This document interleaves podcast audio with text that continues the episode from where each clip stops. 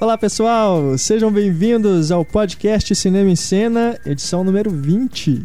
Eu sou Renato Silveira, editor do Cinema em Cena.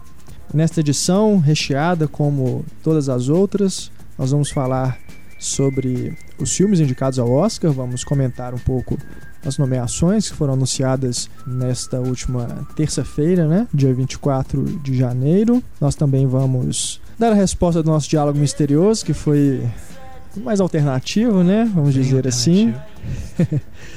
e também vamos ler os e-mails dos nossos leitores, temos a Patrulha Cinéfila e no nosso debate nós vamos falar sobre as adaptações literárias para o cinema, né? O que é mais importante, né? Ser fiel ao material original ou ser original a partir do material.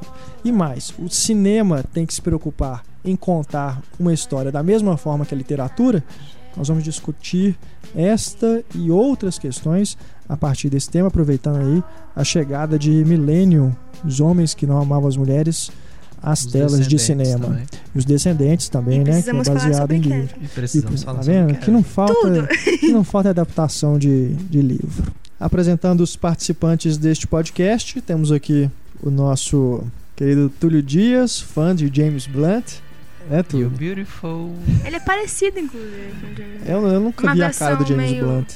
Eu só conheço aquela voz irritante. É, o James Blunt ele parece o Mark Zuckerberg e o Chris Martin do Coldplay.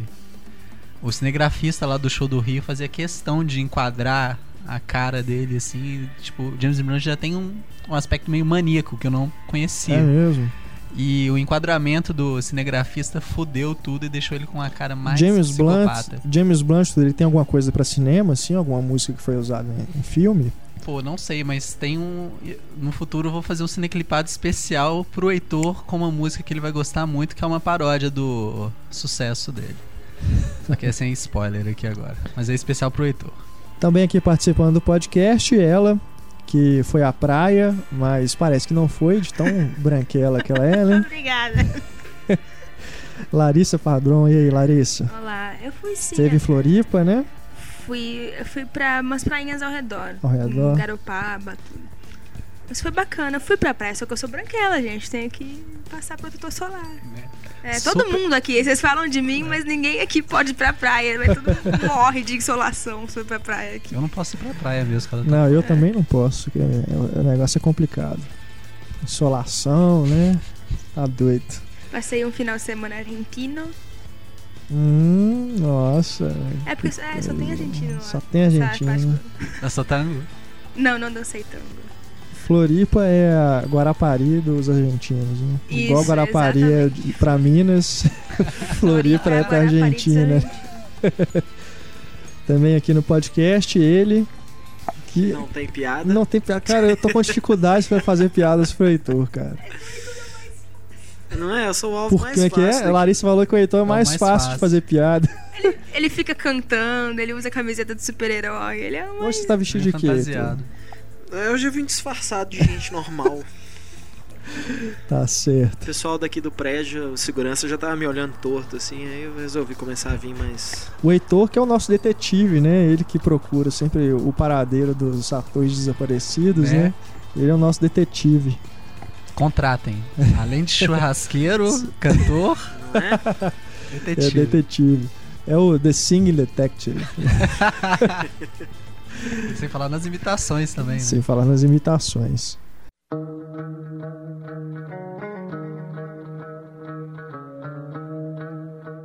Pessoal, temos o nosso diálogo misterioso, que a última edição foi um diálogo bem diferente. Teve gente que custou para descobrir qual que era, porque na verdade não foi um é um diálogo, claro, mas não é um diálogo com palavras, né? É um diálogo com notas musicais. Foi do filme Contatos Imediatos, terceiro grau, um momento que é um ícone né, do, do filme, né, talvez da carreira do Spielberg também, das ficções científicas, enfim, que é o, o contato do que a base lá faz com a nave alienígena, né, que toca as musiquinhas. Então, vamos, vamos aproveitar vamos escutar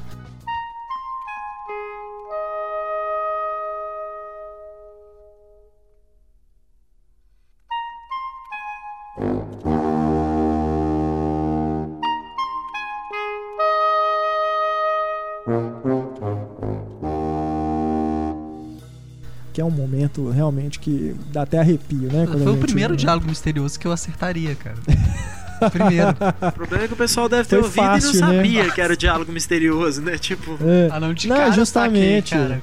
É, porque assim, a gente tava falando do Spielberg, né? Então de repente entrou, Né? aí parece que é uma música, né, de transição, como o- foi inclusive o Otávio Gá, que é um nosso ouvinte, ele disse, ele mandou um e-mail com a resposta correta. Ele não foi o primeiro, porque ele teve que escutar três vezes o podcast pra descobrir onde é que tava o diálogo, cara. Otávio, eu desculpa, também viu, não ia cara? sacar que era o diálogo misterioso, assim, do nada. Ai, ai. Mas teve bastante gente que mandou a resposta correta, que sacou, né, que era o, o diálogo e mandou. O primeiro, o grande vencedor, é o Rafael Schmoller. Parabéns, Rafael. Nós vamos mandar para sua casa os brindes do diálogo misterioso.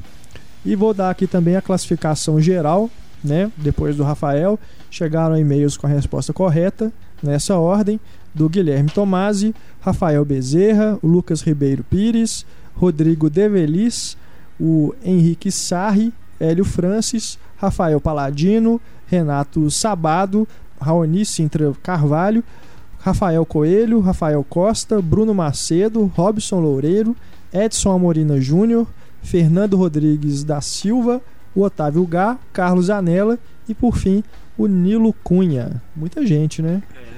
Muita gente É mandou. legal ver que os nomes variam bastante, né, de um podcast pro outro. Sempre É. tem, né, teu... Sempre Hélio tem um pessoal que tá sempre Francis, participando, é. É, Renato Sabado e tal, mas sempre tem, sempre tem muita gente com diferente, né? Legal É. isso. Bacana. Então, pessoal, parabéns aí a todos que acertaram, principalmente pro Rafael Schmoller, que foi o primeiro. E fiquem atentos ao longo do nosso podcast, mais um diálogo misterioso. O brinde dessa edição, aproveitando que o tema do podcast são os livros que viraram filmes, nós vamos dar uma cópia do livro Precisamos Falar sobre o Kevin, né? Da editora Adaptação intrínseca. da editora Intrínseca, que tá uma parceria com a gente. Então, o, quem acertar primeiro vai ganhar uma cópia do livro. O, o filme tá acabando, né? Tá estreando É, agora nessa sexta-feira, né? sexta-feira, Dia dia 27. O 27. filme Precisamos Falar sobre o Kevin, que tem a Tilda Swinton, John John C. Reilly. John C. Reilly. Tem a trilha sonora do Johnny Ezra Greenwood, Miller. do Radiohead. Já é o suficiente. Ezra Miller. Bacana. Então, aproveitando aí, então, quem acertar primeiro e mandar o e-mail com a resposta correta para cinema@cinemicena.com.br ganha uma cópia do livro Precisamos Falar sobre o Kevin, da editora Intrínseca, ok? Boa sorte a todos.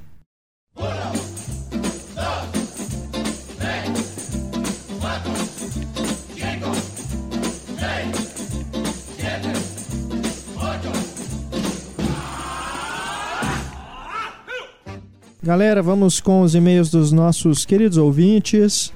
Como eu já disse na edição passada, né? O volume está cada vez maior de mensagens, então eu tô tendo que é dar uma muito amor no resumida. coração.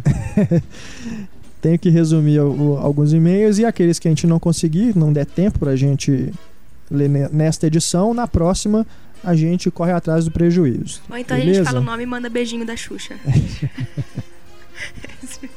Faz um lado B, né? be- E-mails. O, um o beijo beijinho pra- do Heitor.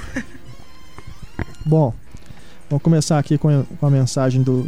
Esse, é- vocês sabem que eu tenho problema com, com sobrenomes, né? Esse aqui De. Vitor, desculpa se eu pronunciar errado aí, mas, enfim. Culpe seus pais. Temos aqui a mensagem do Vitor Yudi Raneri Muraoka. Ah, ele tá de sacanagem. O nome dele é Vitor Silva, na verdade. Vamos ler aqui o e-mail do Vitor. Olá pessoal do Cinema em Cena. Tenho 17 anos e faz muito pouco tempo que eu comecei a acessar o Cinema em Cena, mas logo fui fisgado pelo site. Resolvi escrever essa mensagem pelo brilhante podcast que fizeram sobre o Steven Spielberg. Confesso que eu nunca me senti muito atraído pelos filmes dele. No entanto, a forma com que vocês colocaram a genialidade dele, sem spoilers, di- diga-se de passagem, fez com que eu me interessasse pelos filmes, principalmente os de guerra.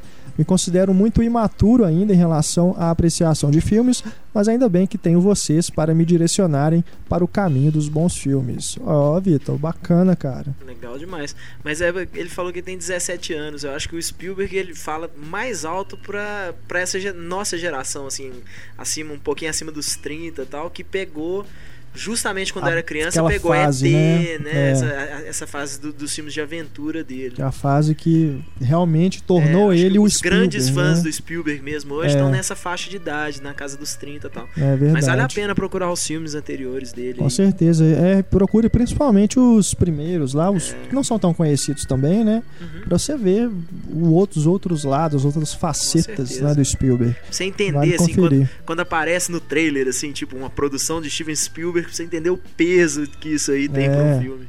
E não, não fique só com o, com o podcast também não, Vitor. Procure ler sobre o Spielberg, leia críticas, leia análises sobre os filmes dele, que é muito bacana. É um cineasta sobre quem as pessoas falam muito, né? E falam coisas interessantes, né? Tem sempre leituras bacanas sobre os filmes do Spielberg. Temos agora o Elvis. Quem lê aí o e-mail do Elvis? Vai lá, Heitor, lê então pra gente. O podcast está cada vez melhor e a ideia de dedicar uma edição por mês a um grande cineasta foi ótima. O Spielberg é meu diretor favorito e sei que isso me faz parecer ingênuo. Não faz não, cara. O Spielberg entra na, na- na minha lista de favoritos também fácil.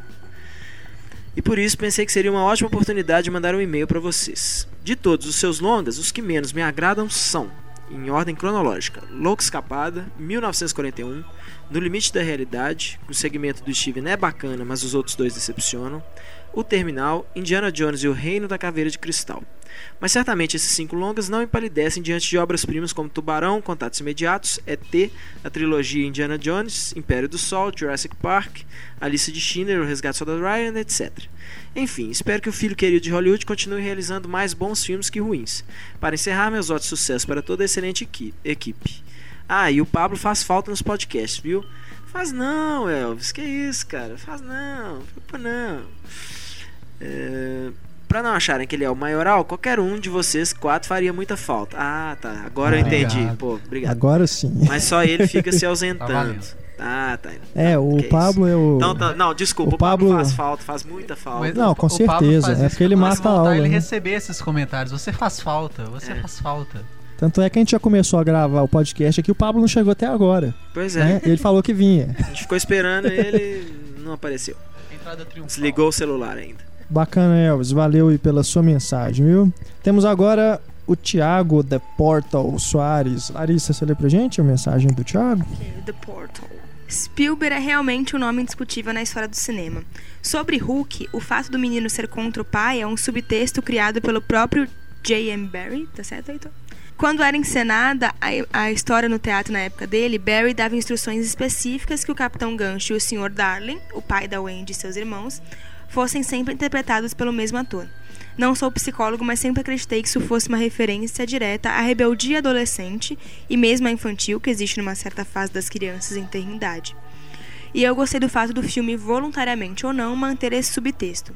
E vale lembrar que a cena clássica da Pedra de Os Caçadores da Arca Perdida foi uma homenagem de Spielberg e Lucas à história do tio Patinhas, As Sete Cidades de Ouro, escrita e desenhada por um dos mestres dos quadrinhos da Disney, Carl Banks. E a cena do filme seguinte, onde a água persegue o Indy através de uma mina e deságua em um precipício, também é inspirada em uma outra história de Barks. Eu falei Banks, desculpa. Legal, Thiago. É, Essas do Indiana Jones eu não sabia dessas referências, não. Alguém sabia? Alguém conhecia essas histórias de tio Patinhas? O Pablo, eu tenho certeza que se estivesse aqui, ele, fala- ele conheceria. Mas ele não está, então. É, Mas eu é. também não, não conhecia. Não, o lance do, do Hulk que ele falou, é, com certeza, né? Essa coisa do, da relação do pai com, É, ele, com o ele- menino. ele mantém além o de ser o negócio né? do Spielberg mesmo, né? Que tem em todo filme do Spielberg. É, com certeza, a história do, do- do É, Peter o- Pan, do, Com certeza. original isso tem, foi isso- isso lá. inclusive, né, é, é, na própria adaptação que o PJ Hogan fez do Peter Pan mesmo, da história do Peter que é bem Pan. bacana, né? Que é filme. muito legal, assim, é um filme que pouca gente viu e é, É. é bem bacana. E é o Jason Isaacs que faz tanto Exato. o Sr. Darling quanto o Capitão Gancho. Mesmo ator. Então essa, esse tema, né, sempre esteve presente aí. Que é exatamente isso. Os meninos não querem crescer porque eles não querem se tornar aquilo que, que o tempo todo aí tá mandando neles, tal. Eles não querem perder a infância, eles querem continuar criança para sempre. Essa história de ir para a terra do nunca, né? Verdade. Agora temos outro Thiago, Thiago Lúcio. Túlio, lê pra gente a mensagem do Thiago. Fica a dica, o Thiago falou o seguinte, né? Fica a dica que sempre que vocês focarem em um determinado diretor, ator, atriz, a discussão, o debate, tende a ser melhor com opiniões divergentes entre os membros do podcast. No mais, acho que vocês devem investir nessa ideia de apostar em discorrer sobre a filmografia de determinados figurões do cinema. Não se esqueça de falar sobre Kubrick, o Paul Thomas Anderson, Hitchcock, do Scorsese, tem que ter a presença do Pablo. E é só isso que ele colocou aqui. Ele também comentou da Larissa, né? Ele falou que a Larissa está cada vez mais surpreendente, até com piadinhas infames como a da Batman. Do Batman, que ele falou. É. Eu tô muito no futuro, as pessoas não vão entender ainda minha piada. A Larissa, como Ela está à Kubrick, frente está à do frente seu do seu tempo. tempo. Né? Eu que o diga, né, cara? Eu sou a vítima principal da Larissa. Nunca Tiago, mais eu fui comer McFish, cara. Tiago, é, concordo com você, viu? Realmente, com opiniões divergentes, o debate flui. Fica mais interessante, né? Porque aí realmente há um debate, né? A gente não fica só concordando. Mas é porque acho que do Spielberg realmente algumas coisas a gente rolou, né? Uma, uma troca de ofensas, de É. brincar. Mas, né, com certeza, é sempre melhor quando de há jeito nenhum. divergências e é o que a gente sempre fala também, né? Quem diverge, da- quem não concorda com as nossas opiniões do podcast, com- deixa comentário lá no, na página que a gente continua o debate lá. Responde. né? Inclusive, é, nesse último do Spielberg, foi bacana que teve um leitor, desculpa, eu esqueci o nome agora. É, eu tô sem acesso à internet aqui, aqui no estúdio, não dá pra saber o pra eu acessar a página, mas ele deixou lá sugestões de vídeos, né, É. sobre o Spielberg, é, sugestão de artigo e tal. Isso é bacana. Então, sempre que vocês quiserem bater um papo, né, mais com a gente assim, a gente responde lá no na Larissa de, promete de que não vai trollar ninguém, né, É Larissa? só não xingar a gente.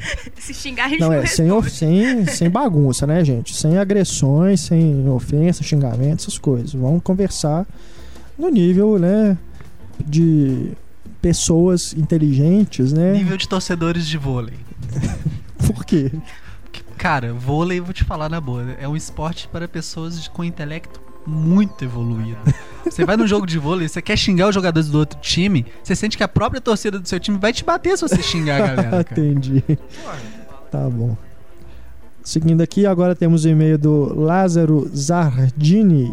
E ele diz aqui, ó, é impressionante o carinho e a atenção que vocês dão aos seguidores do Cinema em Cena. Claro, não podia ser diferente, Lázaro. Quero exclamar a minha satisfação com a ideia de homenagear grandes diretores. Estou ansioso pelo especial Tarantino. Com certeza nós vamos fazer um especial Tarantino mais pra frente aí. Quem sabe quando saiu Inglourious, Inglourious Basterds, não, desculpa. Django, né? Django Unchained. É. Continuando o e-mail do Lázaro, o podcast do Spielberg foi sensacional. As relações que os filmes dele criam são de uma sutileza excepcional. Aproveitando, queria registrar a importância do René França, que acrescentou muito ao programa. Tomara que o René esteja. Eu vou transmitir pro, pro René a sua É. mensagem, viu, Lázaro? Bacana. O René realmente foi, foi muito. A presença dele aqui no podcast foi muito boa. Muito importante. E ele termina aqui quanto aos nossos queridos integrantes do podcast. Como assim a Larissa assistiu a ET só com 18 anos? Ela assistiu no ano passado?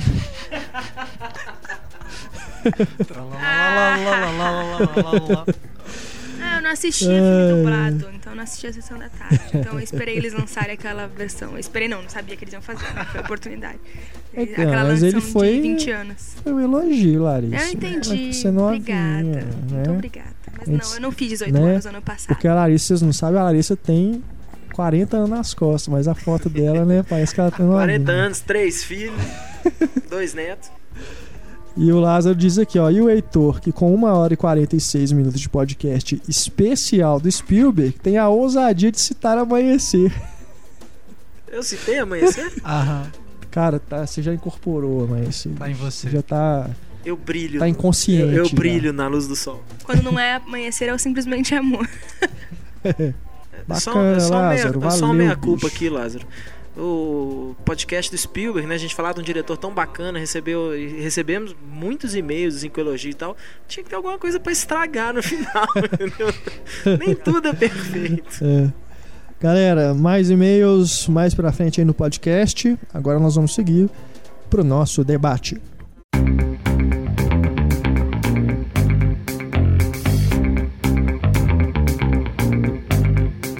Bom, pessoal, em vez de termos a nossa habitual rodada de destaques, neste podcast nós vamos comentar as indicações ao Oscar que foram, né? Notícia O anúncio das, das indicações foi o principal assunto, né? Que se comentou aí na internet sobre cinema. Seria muito bacana, né? O Pablo estar aqui, mas ele ainda não chegou. A gente tá esperando o Pablo até agora. A gente teve que começar a gravação, porque senão o nosso horário aqui no estúdio ia expirar. A gente ia ter que liberar a sala. Então a gente ainda tá aguardando o Pablo. Vamos ver se ele chega aí no meio do debate, né? Quem vai ligar pra ele de novo? É, vamos- é, eu, tentei agora mesmo, cara. Vamos dar um, um tempinho a gente, a gente liga pra ele. Mas vamos então começar a falar aqui sobre os indicados ao Oscar. Tivemos algumas surpresas nas indicações ao Oscar. Talvez a principal tenha sido a invenção de Hugo Cabret, no filme do Scorsese, ter liderado, né? Passou aí o Artista, que era o filme que todo mundo já considerava que ia ser, né? O grande indicado e tal. Mas teve uma indicação a mais, né? O Hugo teve 11 e o Artista 10. Né? Os dois filmes aí que lideraram o número de indicados. Mas o. Pra mim, o artista é o grande indicado, porque o Hugo ele tá com 11 indicações, mas ele tá com filme, diretor e o resto do técnico. O artista ele também ainda tem ator, atriz coadjuvante, roteiro. É, nas categorias principais, né? Se a É, gente ele for tá considerar. O, o Hugo também tá em roteiro, né? É, o Hugo também tem roteiro adaptado ao artista É, original. os atores aqui não emplacou nenhum, né? Mas achei bem bacana, viu? Eu sou fã, confesso, do Scorsese, então quando eu vejo ele assim sendo exaltado no, no Oscar é sempre bacana. Ainda bem que ele já ganhou, né? Pois é, você acha que ele sempre leva de ficava novo? aquela. Ah, não sei, viu? Não sei, eu não vi o filme ainda, né? Que é outra coisa, né? A gente comentar indicações ao Oscar é a mesma coisa que comentar Globo de Ouro, né? Porque muitos filmes ainda não estrearam. E- mas a gente vai dando mais palpite aqui, né? Porque o Oscar, né? É um negócio que não dá pra gente ficar alheio. Então tivemos nove indicados, né? A melhor filme dessa vez, a nova regra da academia aí, que agora vai ter um percentual, né? O número de indicados é baseado no percentual de votos que os filmes recebem. Então dessa vez tivemos nove.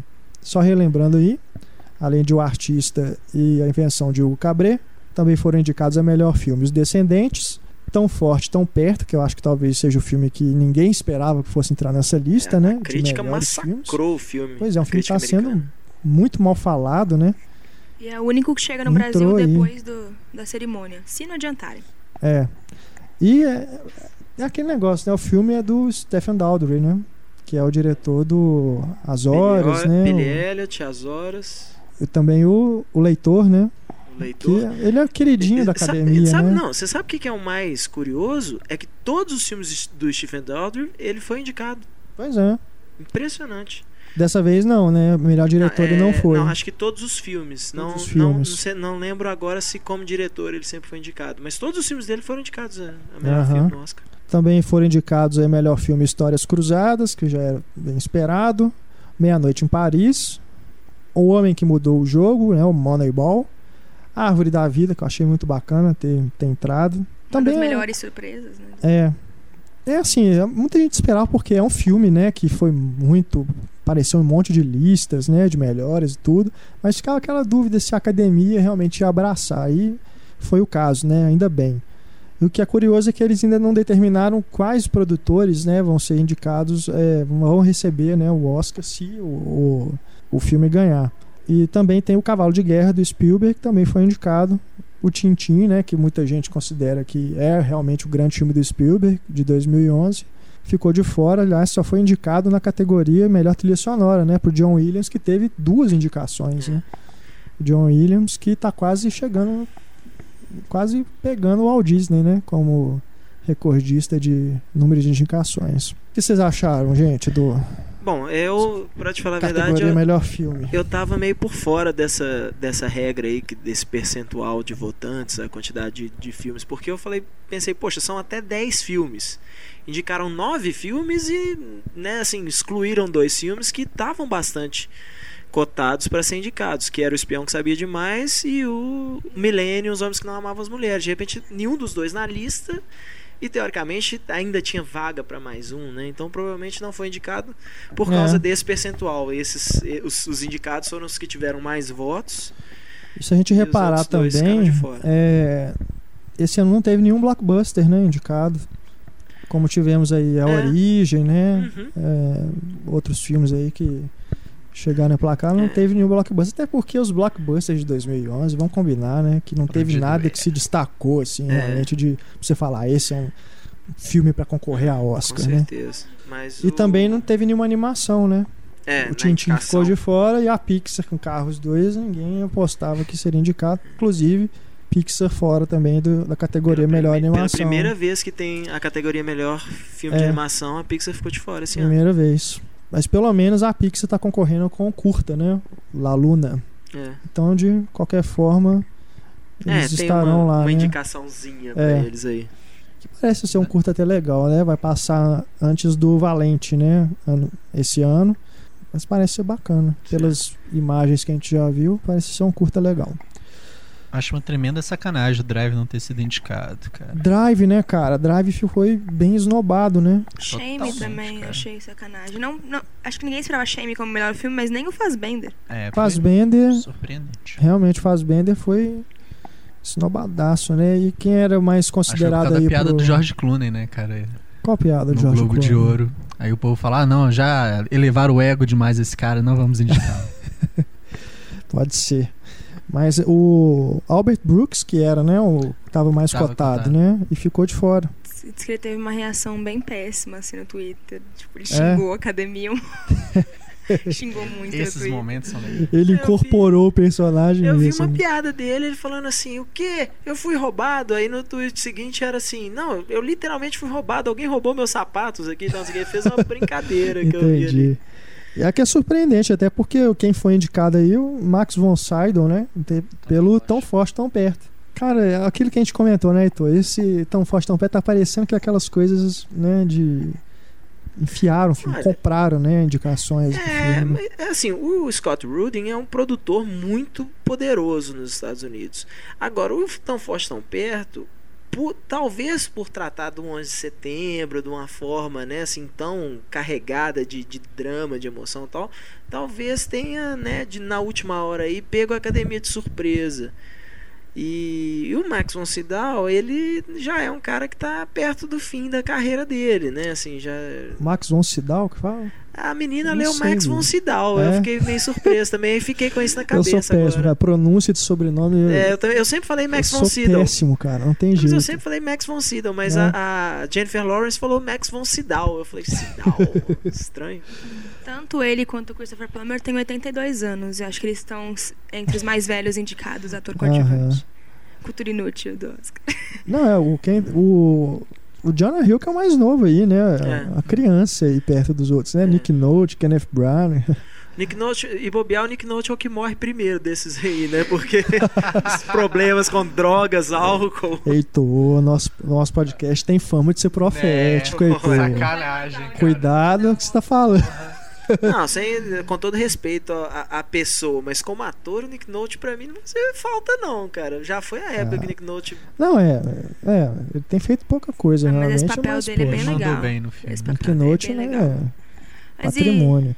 Mas aqui a gente tá falando da, dessa categoria, né? Ator coadjuvante, que teve dois filmes aí que saíram direto em DVD no Brasil. Beginners, né? Que é o Toda Forma de Amor. E o Guerreiro, né? Os filmes que saíram direto em DVD aqui no, no Brasil. Só voltando aqui um pouquinho as categorias principais. Direção, né? Tivemos aí o Melick por Árvore da Vida, Scorsese com o Hugo, Woody Allen, o Michel Hazava... Não, é, é sacanagem. Do É artista pegadinha. e o Alexander Payne. E, porra, um Oscar que tem Scorsese competindo com o Melick e o Woody Allen, é de respeitar, né, cara? Só Agora- faltava ter o Spielberg também. Embora, né, eu acho que nem o Woody Allen nem o Melick vão aparecer lá. Eu ia falar isso, vai ser o maior nível de abstenção do- da história do Oscar esse ano. É, E honestamente, não vão aparecer e provavelmente não vão ganhar também. também né? não, é. Eu acho que aí tá mesmo Eu entre o que- Scorsese e o... Você acha que tá entre o. Scorsese? Eu acho que tá entre Eu o que tá. E o Payne. Será? É, também, né? É, pode ser. O Payne também é outro que é muito indicado, né? Os É. últimos filmes dele. Verdade. Quer dizer, o Sideways ele foi, não sei se por diretor, mas Mas Bom, o ele Payne sempre realmente. foi queridinho ele, de e ele premiação. É muito bom também, É. né? Esse, esse ano, eu só não vi ainda o artista, né? Porque eu não conheço nenhum filme do Hazana Vicious. Mas, pelo menos os outros. Fala cara, Michel. só Beleza. Michel, né? Michel. Raza. E aí, O Raza? É. Essa é pra mim a categoria mais difícil de saber As quem vai ganhar. Tá É, muito tá complicado. bem, Eu acho que o. Malik realmente não tem chance. Pode ser que tenha que ter, Sabe, gente. é, De pode ser uma repente- surpresa, porque É. o Melick nunca ganhou diretor, ganhou? Não. Pois é, então. De repente pode ser, cara. Pelo além da linha vermelha, né? É, pelo. Novo pelo Novo Mundo, Mundo, não. ele não. Não foi indicado. E o filme, quem vocês acham que vence? Melhor filme. Ah, É. não sei também. Toda a cara que é o artista, né? Eu também. Eu só assisti três, artista. né, da lista dos nove, mas É. enfim. Também acho que é o artista. Eu sou no artista e naquela de não repetir a dobradinha de melhor filme e melhor diretor serem do mesmo. Sabe o que é pior, cara? Sabe o É. que é pior? É porque às vezes ganha assim, o Histórias Cruzadas, igual o Shakespeare Apaixonado É, ganhou do, do. ganhou do Soldado Ryan, igual o Crash ganhou. Crash, ganhou de verdade. quem? Ganhou do Brokeback Mountain. Pois é, assim, Brokeback Mountain ganhando tudo, aí de repente chega o Crash e ganha melhor filme, sabe? E que foi um negócio bizarro aquele ano, né? Porque foi na última semana, antes do- da, da cerimônia, que começou, né? O papo lá em Hollywood. É. Assim, ó, o Crash vai ganhar. Crash, Crash é um vai forte ganhar. indicado. Aí você fala, É. gente, Crash. Ninguém esperava, é. Impressionante. Isso é, com certeza é o jogo político, né? E a a gente ainda não viu o artista, né? O artista vai ser lançado no dia 10 de fevereiro. Mas pelo menos o, o Pablo gostou muito e a gente tem visto muitos elogios, né? É. A única crítica negativa que realmente esse que eu vi de uma pessoa que eu confio é o Daniel, que tá no O Canadá tá no canal. o Daniel do Oliveira do, do Pílula Pop. Ele já assistiu ao filme lá e não gostou, não gostou mesmo. Nem aqui em novo aqui. Nem aqui novo, aqui, né? Mas, Mas- se for um filme bom e ganhar, que bom, né? É. Porque é dos Weinstein também, né? Então, pelo menos dessa vez, se eles realmente fizerem lobby pra ganhar. O, o meu é um medo, bom. o meu medo do artista é que acabe, assim, a gente fica ouvindo falar tão bem do filme e acabe sendo filme francês para americano ver, igual Amélie Aham. Poulain, que, né, tanta gente ama o filme, acha uma obra-prima e é uma assim, não, é um filme bonitinho, não, não, não É. desgosto do filme, mas de forma alguma merece toda É, super valorizado, a, a né? valorização que tem. Mas eu, eu acho muito ousadia lançarem um filme mudo. E quanto tempo faz com um filme mudo na indicada ao Oscar? É. Um filme mudo, preto e branco. Aliás, Acho que é- as pessoas têm que ir ao cinema assistir. não, claro. Só pra prestigiar a ousadia, Quantas- pelo menos. Não, é sem dúvida. E vão lembrar, uai. A gente já viu algum filme mudo no cinema? Não. Não, a maioria das pessoas não viu. Então é a chance de. Por mais que seja um filme que é uma homenagem, né? E tudo, não é realmente um filme da época, né? O tanto de gente sem educação que vai ficar na porra do filme falando. É, Ah, vai ser um. deveria ter sessão separada. Vai ser, A gente vai analisar vai ser complicado, mental viu? Eu tô prevendo aí que vai ser realmente complicado. E assistir Mas o artista vai ser complicado. Com o público de hoje, vai ser complicado. Eu acho que mesmo ele sendo indicado ao Oscar, ele não vai fazer muita bilheteria. Então eu achei. Foi um, um lance ousado da Paris aí lançar ele nos cinemas. Porque eu não acho que ele vai ter, mesmo sendo indicado ao Ah, Oscar, eu não acho que ele vai ter uma bilheteria enorme. Não acho que é ousadia, não. Acho que só de Paris vai O usar bem buzz o que ele- do Crepúsculo. o buzz todo que ele falou. tá tendo, eles com certeza iam lançar no cinema. Não é um filme que eu, que eu vejo. Se ele não tivesse ganhando tantos prêmios, aí sim eu acredito que poderia até ter sido lançado direto DVD, mas do jeito que estavam falando, independente de Oscar, eu acho que ele ia ser lançado no cinema de qualquer jeito. Ainda só falando um pouquinho sobre o- os indicados a melhor filme, eu até publiquei isso lá no Cinematório, um comentário sobre as, analis- sobre as indicações. Se a gente for observar, esses dois filmes que tiveram mais indicações, né, o Hugo e o Artista, são filmes sobre filmes, né, que falam É sobre cinema e que é meio esse culto ao passado que Hollywood tem feito aos montes, né, ultimamente. A gente for pegar aí, né, a gente discutiu isso aqui no- no- nos podcasts, quantas refilmagens, né, quantas é, adaptações e resgates, né, usam muito essa palavra resgatar, né, cine- cinemas, estilos, né, gêneros, tipos de filmes, né, modos de fazer filmes, é, homenagens, né, a outros cineastas, né, uma coisa que o Tarantino tornou, né, pop, né, esse negócio de fazer homenagem. É, a gente for pensar aí, o- no ano passado a gente teve o, o filme original, assim, o blockbuster original, entre aspas, que é o Super 8. É um filme de homenagem também aos, aos filmes dos anos 80 do Spielberg. E você pega o próprio Spielberg, que fez o Tintin, que é. Muita gente tem falado que é o a volta do Spielberg aos filmes de aventura do Indiana Jones, né? É, que é- já era um resgate também, o Indiana Assistindo o Jones. Tintin, a, a sensação que me dava era assim, o jovem Indiana Jones, É. né? Só que feito aí digital, tal, o personagem é outro, mas me deu saudade assim o tempo todo, é, inclusive Aham. muito pelo uso da música. Alguns Sim, temas do sim. John Williams lembram muito os temas, Lembra, lembra. alguns temas mais levinhos do Indiana É, Jones, com assim. certeza. Achei muito, então, muito é, eu achei aí o que foi bem emblemático, né? Se a gente for considerar é, o, o momento que Hollywood vive, né? É, esses dois filmes serem os mais indicados simboliza bem isso e também a questão da tecnologia, né? Porque o, o Hugo é um filme 3D e o artista é um filme mudo, né? Então é bacana isso aí, um, um- tá cada um numa ponta, né? Da, É, exatamente. da evolução da linguagem. Seguindo aí, nós temos as atrizes: Viola Davis, História Cruzadas, Glenn Close por Albert Nobbs, a Rooney Mara, que eu achei foda ela ter sido dedicada. É, merece o Oscar só pela Né? Merkin dela. Nós vimos a Merkin da Rooney Pode Mara, crer, a gente viu mesmo. mas ela tá muito bem no filme, né, cara? Surpreendente. Eu acho que é uma atriz que ainda vai dar muito o que falar. Se não ganhar agora, Depois. né, eu acho que depois ela com certeza ainda vai ter mais chances aí. Aquela coisa, vão ter mais dois filmes, né? Então, pelo menos com esse personagem Se dela tiver, né? não vai ter, cara. Nada é garantido. Até Lanterna Verde ia ter É. continuação. Na, na, na época que o filme saiu e não rendeu o esperado, os caras. É, o produtor, o produtor não, pela- ele não derruba o filme assim. Ele fala: não, nós vamos fazer a continuação. Claro que vamos, que isso. né? É, mas eu Pode digo ser. assim, a não ser que ela só saiba fazer esse tipo de personagem, eu acho que é uma atriz, pelo menos assim, ela fez uma composição muito boa para esse filme, Milênio. E eu imagino que se ela teve esse, esse trabalho de pesquisa e de composição, ela pode aplicar isso em outros tipos de personagens também. Então eu acho que ela pode Só sim. ela não fritar com a personagem. né? Então eu acho que ela de repente pode sim se tornar uma grande, uma das grandes atrizes aí. E temos aí também a Mary Streep, né? Que é a indicação automática.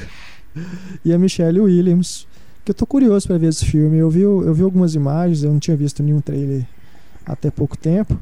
E parece ser, parece ser bacana. O que eu acho engraçado é que ontem eu tava vendo os agradecimentos de cada um dos indicados. O da Meryl Streep parece que é assim, tipo, mensagem automática de e-mail. Muito obrigada, estou... Porque ela, ela deve estar cansada de fazer isso. Cara, não, mas é, eu lembro, cara, quando foi anunciado que ela ia fazer a 18 Margaret vezes. Thatcher, todo mundo falou assim: ah, Oscar. É, essa aqui é difícil a gente discutir porque, teoricamente, tá, tá estreando agora essa semana o, o Milênio, né? Mas É. nenhum dos outros, da- das outras É. indicadas, estreou no Brasil. Pelo Mas- buzz aí, talvez que com a Mary Streep mesmo, né? Eu acho legal, às vezes, até esse fato da Rooney Mara ter sido indicada do filme ganhar um gás melhor entre o público americano, né? Assim, porque por mais que o personagem, assim, lendo o livro, ela e o Daniel Craig, né, de, realmente dividem o papel de protagonista, mas é, é, ela chama muito mais atenção, né? Com certeza. E entre as coadjuvantes, tivemos aí a, a do artista, né? Bernice Bejo. Beijou, Beijou. beijou, beijou. Sei lá. ah, ela é esposa do, do diretor? A Jessica Chastain. ou Chastain. Chastain, é, qualquer tanto faz. Melissa McCarthy. A Janet McTeer, do Albert Nobbs. A Melissa McCarthy é do Missão Madrinha de Casamento. Isso. E a Octavia Spencer, do Histórias Cruzadas. O elenco inteiro de Histórias Cruzadas Pois é. praticamente indicado. né? A gente falou de ator? Menos a Emma Stone, né? A Emma Stone, que é, talvez seja a É, principal do ela é filme, ela não foi indicada. Mas dizem que a Jessica Chastain é, é bem coadjuvante mesmo no Histórias É. Cruzadas. Eu não. Ela não aparece no trailer, aparece. Aparece uma menina que parece muito com ela, que é a. A filha do Ron Howard, eu esqueci o nome dela. Bryce Dallas. Bryce É Dallas verdade. Howard. A- Ela e a Jessica já vi, já- Chastain, Já vi ela no ambas são ruivas, branquinhas, Aham. do- do- o rosto assim é um pouco parecido. Na- época que saiu a E Árvore da ela Vida, muita gente tantos- ficava zoando, falando assim, que, que era exatamente isso. Era uma, era uma, uma Bryce Dallas Howard mais talentosa. Porque ela fez tantos filmes, né? E acabou sendo indicada por esse, que talvez seja o É. menor papel dela. E tem também, a gente esqueceu aqui do ator principal, né? A gente falou só do coadjuvante. Teve a surpresa, né? O Demian, Demian Bi- Bichir, do A Better Life, que é um filme que ninguém, Ninguém viu. ninguém sabia What que filme era esse. Mas é um filme independente, né, cara? filme E independente. dirigido pelo Chris, Chris- Whites, é. de American Pie, né? Quem diria? Quem diria, né? Um dos irmãos É. Whites fazendo filme com ator indicado ao Oscar. Apesar de que um grande garoto não, não, não, não ganhou indicações, mas ele né, trabalhou junto com o irmão no filme. Não lembro qual dos dois que dirigiu, se foi o Chris ou o Paul Whites. Mas que foi um filme muito Chris elogiado Whites na depois época. foi fazer o, o Lua Nova, né? Chris Whites fez o. Aquela é, o merda. Lua Nova. Depois fez também o Bússola de Ouro, que é legal. Isso é bacana. E aí também temos o Gary Oldman, espião que sabia demais, George Clooney, os Descendentes, João do Jardim, do Artista. Do Jardim eu acertei porque eu já ouvi todo mundo falar. e o Brad Pitt por O Homem que Mudou o Jogo. Tá, tá bem complicada essa categoria também, né? Eu vou de Brad Pitt. Eu vou de Gary Oldman. Vai ser o prêmio Mas consolação. olha, eu o acho. George Clooney também tá, tá no par aí, viu? Eu não vou de Brad Pitt, não. Acho que se não ganhar o Gary Oldman, vai o George Clooney. Eu torço pelo Gary Oldman também. Achei injusto o John Hurt não ter sido indicado. A atuação dele no filme tá muito boa. Aí teria que ser pra categoria Verdade, de coadjuvante. coadjuvante, é. Mas aí ia ser o, o, o asilo, né? A categoria ator coadjuvante. Bom, vamos. A Larissa, mano. É verdade, É. dois atores de Tá merda, 82 cara. anos. O Kenneth Branagh também já tá naquelas. Temos aí é, animação, eu achei muito bacana, um gato em Paris ter sido indicado. Chico e E Rita. tô curioso pra ver esse outro aí, né? Tico e Rita. Na verdade, eu acho que a animação talvez tenha sido a maior surpresa, né? É. Nas indicações. Também achei. Porque ninguém esperava que o Kung Fu Panda 2 fosse indicado. Assim, e tava dois da como- Dreamworks, né? O Gato Pois de é. Botas também foi indicado. Gato de Botas também era azarão, Que- né? Pra entrar Não, na disputa. que, honestamente, é um filmeco, né? Filmeco, não merecia mesmo. É. Operação Presente ficou de fora. Operação Presente de fora, Rio de fora, Rio né? de que fora, eram é. as, as grandes apostas. aí Nossa, pra- Gato pra- de Botas não merecia Oscar. mesmo, tá aí. E, E o Rango que todo mundo já dava É. como certo, né? É, o rango o pessoal já tava dando que como o vencedor do Oscar desse ano, né? Quando a Pixar não lançou nada e Carros 2 foi uma, uma porcaria. Então, é, é, todo mundo esperava. Agora, Um Gato em Paris e Chico e Rita apareceram do nada aí na disputa. Isso eu achei É. muito interessante. Os dois são animações tradicionais, É. né? Mesmo. Filme estrangeiro é aquilo, né, cara? De uns anos pra cá, a academia tem feito escolhas bem inusitadas, né? Filmes aí que muita gente não, não conhece, né? Muitos nem acabam nem chegando no Brasil, se não vencem, né? Acabam nem sendo lançados no Brasil. Esse Bullhead, eu sei que ele passou na mostra de São Paulo, mas eu não assisti. Monsieur Lazare, que é do Canadá, não, não, não conheço esse filme. A Separação, que é o que ganhou o Globo de Ouro, né? Tá Já- muito bem falado. É, já surge como favorito. Footnote de Israel. E In Darkness, né? Que é da Agnieszka Holland, que é uma cineasta bem, É, bem Callan já- falada, né? já- não é, uma grande cineasta, não, mas ela é É, veterana, mas o, né? o fi- é Filhos da Guerra, né? Que eu acho que é o filme mais famoso dela. É. O... Ela fez também Terceiro Milagre, né? Acho É. que o mais recente dela que eu, Eu gosto é muito do, né? Beethoven. Eu- O É, pessoal, Beethoven. tem gente que fala, fala Eu mal daquele filme. menos, cara. Nossa, eu acho tão. Eu, eu acho tão. Eu não queria saber queria qual dizer a que era o palavra segredo ousado. de Beethoven, não. Eu não queria dizer a palavra ousado, mas eu acho que ela, assim, ela literalmente para o filme pra praticamente fazer a apresentação da, da nona sinfonia. Não, sim, isso é, É, legal. eu mesmo. acho daquilo emocionante, assim, né? É, um, é, é muito bonito. Mas a- é, é porque assim, acaba o filme eu fiquei assim, se o segredo do Beethoven era esse, eu preferia não Você preferia não saber? Mas no, no ano passado ganhou um dinamarquês, não era? Que ninguém esperava. Não foi isso? Não, ano passado ganhou o da Suzanne Bier, em Um Mundo Melhor. Ah, Que é sim. In a dinamarquês? Better World, é É. dinamarquês. Então, mas ele Mas não ele era não o era mais favorito, esperado. Ele era? não era o favorito. Por ser da Suzanne Bier, né? É. Ele Suzanne era tido Bier- como um candidato forte. É. Que, Mas aliás, dizem- pelo amor de Deus, que filmeco também. É. Nossa senhora, que filme babaca, moralista. Ci- citando o Pablo aqui, quando a Tropa de Elite, né, o pessoal viu que Tropa de Elite não, não entrou na lista dos finalistas à indicação, mas já citando o Pablo, ele- o Pablo fala, ele dá como certa a vitória da a separação, É, né? Mas não sei, às vezes, né, de o- repente, a né? é. Agnieszka Holland já tem um, um histórico aí também, então às vezes ela entra aí de surpresa. É. O roteiro também me Ah, é, surpreendeu. roteiro teve aí, né? O Margin Call. Margin Call, mas o Margin Call ele, ele teve em, em, em várias premiações que tinham categorias tipo filme de diretor estreante, esse tipo de coisa, ele foi, ele foi indicado se não ganhou, inclusive.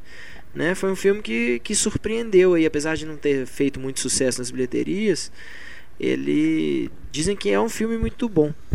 É, Agora, bilheteria Achei engraçado. A única indicação no Tudo pelo Poder. exato, mais. é. E o Ryan Gosling, É nada um pro filme Ryan que Gosling. também todo mundo dava assim, ah, esse vai É. ter muitas indicações no É Oscar. É, já davam como certa indicação do George Clooney na É, direção, né? E no final das contas. Não, e é um bom filme. Os atores mais. É um ótimo filme, Não, excelente sem, filme. sem falar pelo lado político também, né? Que é, enfim.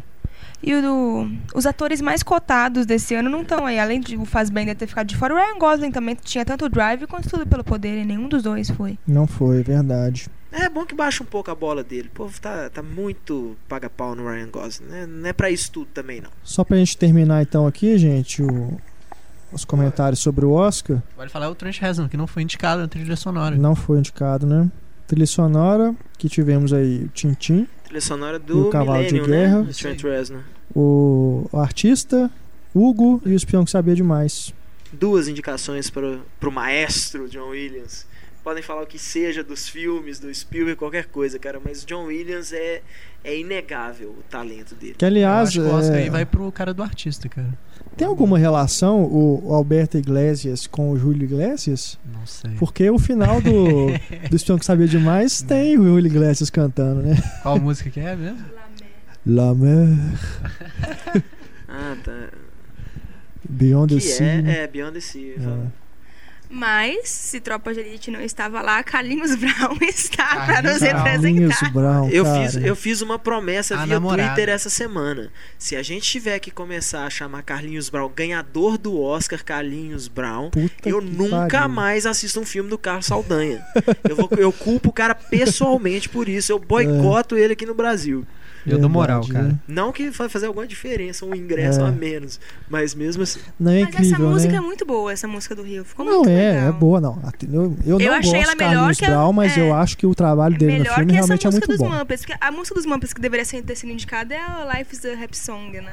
Que é, é linda aquela música. Ia ser legal se ele ganhasse. Inclusive, o. Ah, não, porque o Cavalo de Guerra também foi lançado pela Disney, mas a Disney mesmo só tem aí os Muppets, né, como É. indicado, né? Que Não, e tinha é- que ser na categoria E de música, assustador né? isso, só duas canções, né, esse ano. É, só duas, né, cara? Impressionante. Estranho Tudo bem que tem, tem sumido um pouco essa coisa do- de filme ter uma canção tema, né? Mas é, é estranho Aqui, isso. no de maquiagem, o J. Edgar não foi indicado. Ainda bem, porque é uma Que merda, né? sacanagem, né, cara? Porra. É, É. Túlio está sendo irônico. O Armie Hammer tava parecendo a Dercy Gonçalves, uma múmia. merecia uma indicação, na moral. Mas E tem também aí, figurino, né, cara? O filme da Madonna foi indicado, né? WE. E no, no E o do Anônimo, sindi- filme do Roland Emmerich, né, bicho? no sindicato dos, dos figurinistas, o da Madonna ganhou, tá? Vocês estão Ganhou, sal, mas ele Ah, e ganhou. a Madonna ganhou o Globo de Ouro também. É, ela foi indicada a melhor canção É. e ganhou a melhor canção. Mas o. Mas tem certas coisas que fica parecendo que é. É- é fazer média. Como Harry Potter ter sido indicado a efeitos visuais, a. Ele teve outra indicação. Harry Potter foi Harry injustiçado, Potter- merecia ter sido indicado em mais coisas. Harry Potter realmente, hein?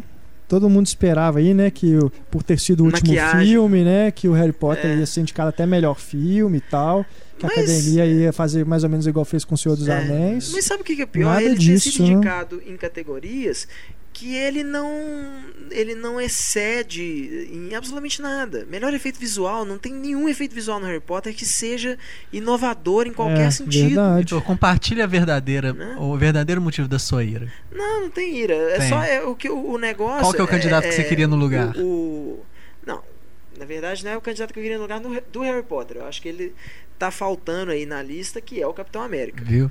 Mas é, um, Com mas é, mas é um Mas- efeito Sem dúvida. primoroso. Aliás, como Tinha que todos os filmes do mesmo. Joe Johnston, efeito visual é uma coisa que o cara entende. Aquilo ali, é, eu acho um crime ele não tá aí no meio.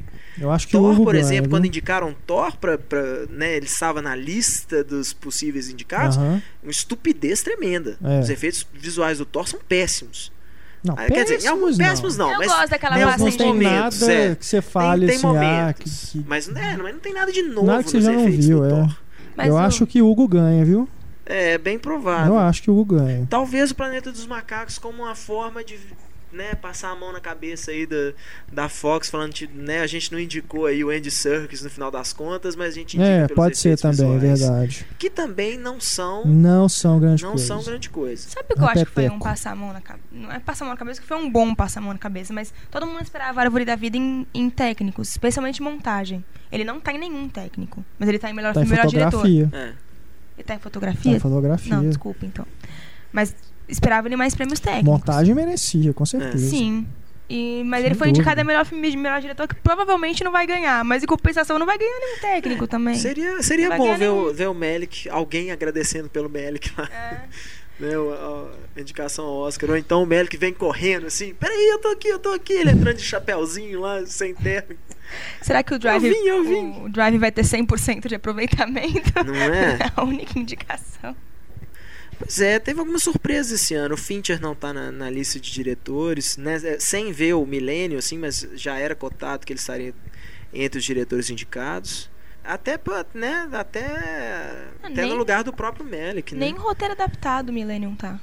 Eu destaco aqui só mais uma surpresa negativa, que é a ausência de Projeto NIM em melhor Entre documentário. né? Que é, cara, um documentário muito bacana. É do diretor do Man on Wire. É, o diretor do Man on Wire, o Equilibrista. Cara, e é um filme, eu vi lá na Mostra de São Paulo, cara, você sai arrasado do filme, do documentário. Que é sobre um, um experimento que fizeram nos anos 70 com o chimpanzé, que ele foi criado como se fosse uma criança humana por, por um casal. E aquilo dá uma, dá uma merda, cara. É, é uma coisa assim, é, é de, de partir o coração mesmo, o filme. É É, é o que eu curioso. disse, quando eu assisti, eu falei assim, cara, é, é, é é basicamente o que o Planeta dos Macacos, a origem, faz. Só que uma versão documental, assim, baseada. É realmente tá contando a história que realmente aconteceu. E, cara, o que ele fala, bicho, assim, sobre direitos dos animais, sabe? Essas coisas de experimentos em laboratórios, que é uma coisa terrível, né? O que, se, o que a gente ouve falar que se faz em laboratório com É. essas experiências científicas, nossa. E, cara, pra quem, assim, curte bicho e tal, cara, é, é realmente um filme arrasador, viu? É arrasador. E não foi indicado, né? Quem surge aí como os favoritos aí são o Paradise Lost, É.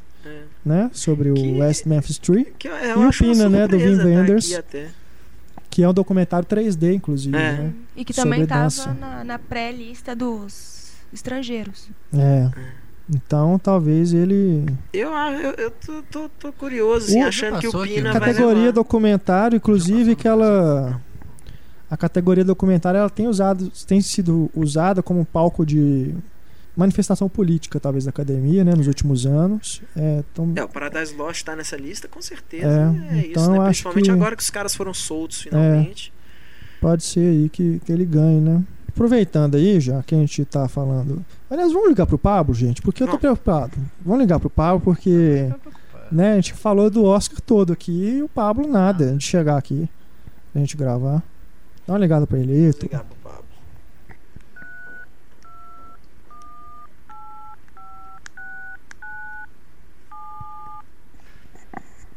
Tá chamando? Tá chamando. Alô, quem fala? Oi, boa tarde, eu gostaria de falar com o Pablo Vilaça. Dormindo? Mas, Você tá brincando, velho. não, são. Olha, gente, são três e meia. Três e meia da tarde, velho. dormindo. Ele não, não dorme à noite, ele só dorme de dia. Bicho Pablo é foda, velho. Te contar. Tá bom, obrigado. É, dormindo. Dormindo. O nosso crítico de cinema, que deveria estar no cinema, ou pelo menos tweetando, tá Tá dormindo. dormindo, São três e meia da tarde, enquanto a gente grava esse lindo Ai, podcast, um sol rachando lá fora, o Pablo tá dormindo. Tá vendo? Depois não reclamem, gente, que o Pablo não participa. entendeu? A gente chama. Mas olha aí. Na verdade, a culpa é de você, leitor, ouvinte, que fica dando trela pro Pablo madrugada dentro no Twitter e no Facebook. e aí ele vai dormir 6 horas da manhã e não acorda para vir fazer o podcast. É, é. Nós vamos começar uma hashtag no Twitter. Não decorda pro Pablo de madrugada. Deixa o Pablo dormir. Deixa o Pablo dormir. Porque senão ele não, vem, Poxa não, não vem vida, no podcast. brincadeira.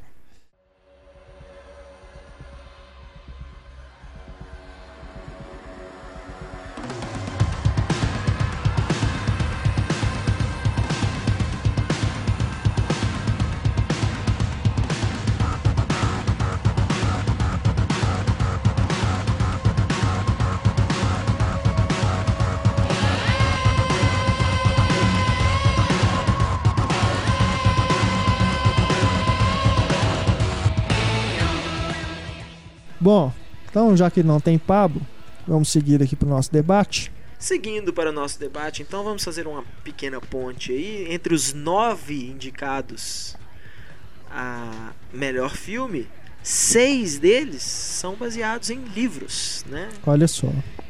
Foram, foram adaptados de, de, de livros que são é, Os Descendentes, Tão Forte, Tão Perto, Histórias Cruzadas, A Invenção de Hugo Cabret, O Homem que Mudou o Jogo e Cavalo de Guerra Verdade.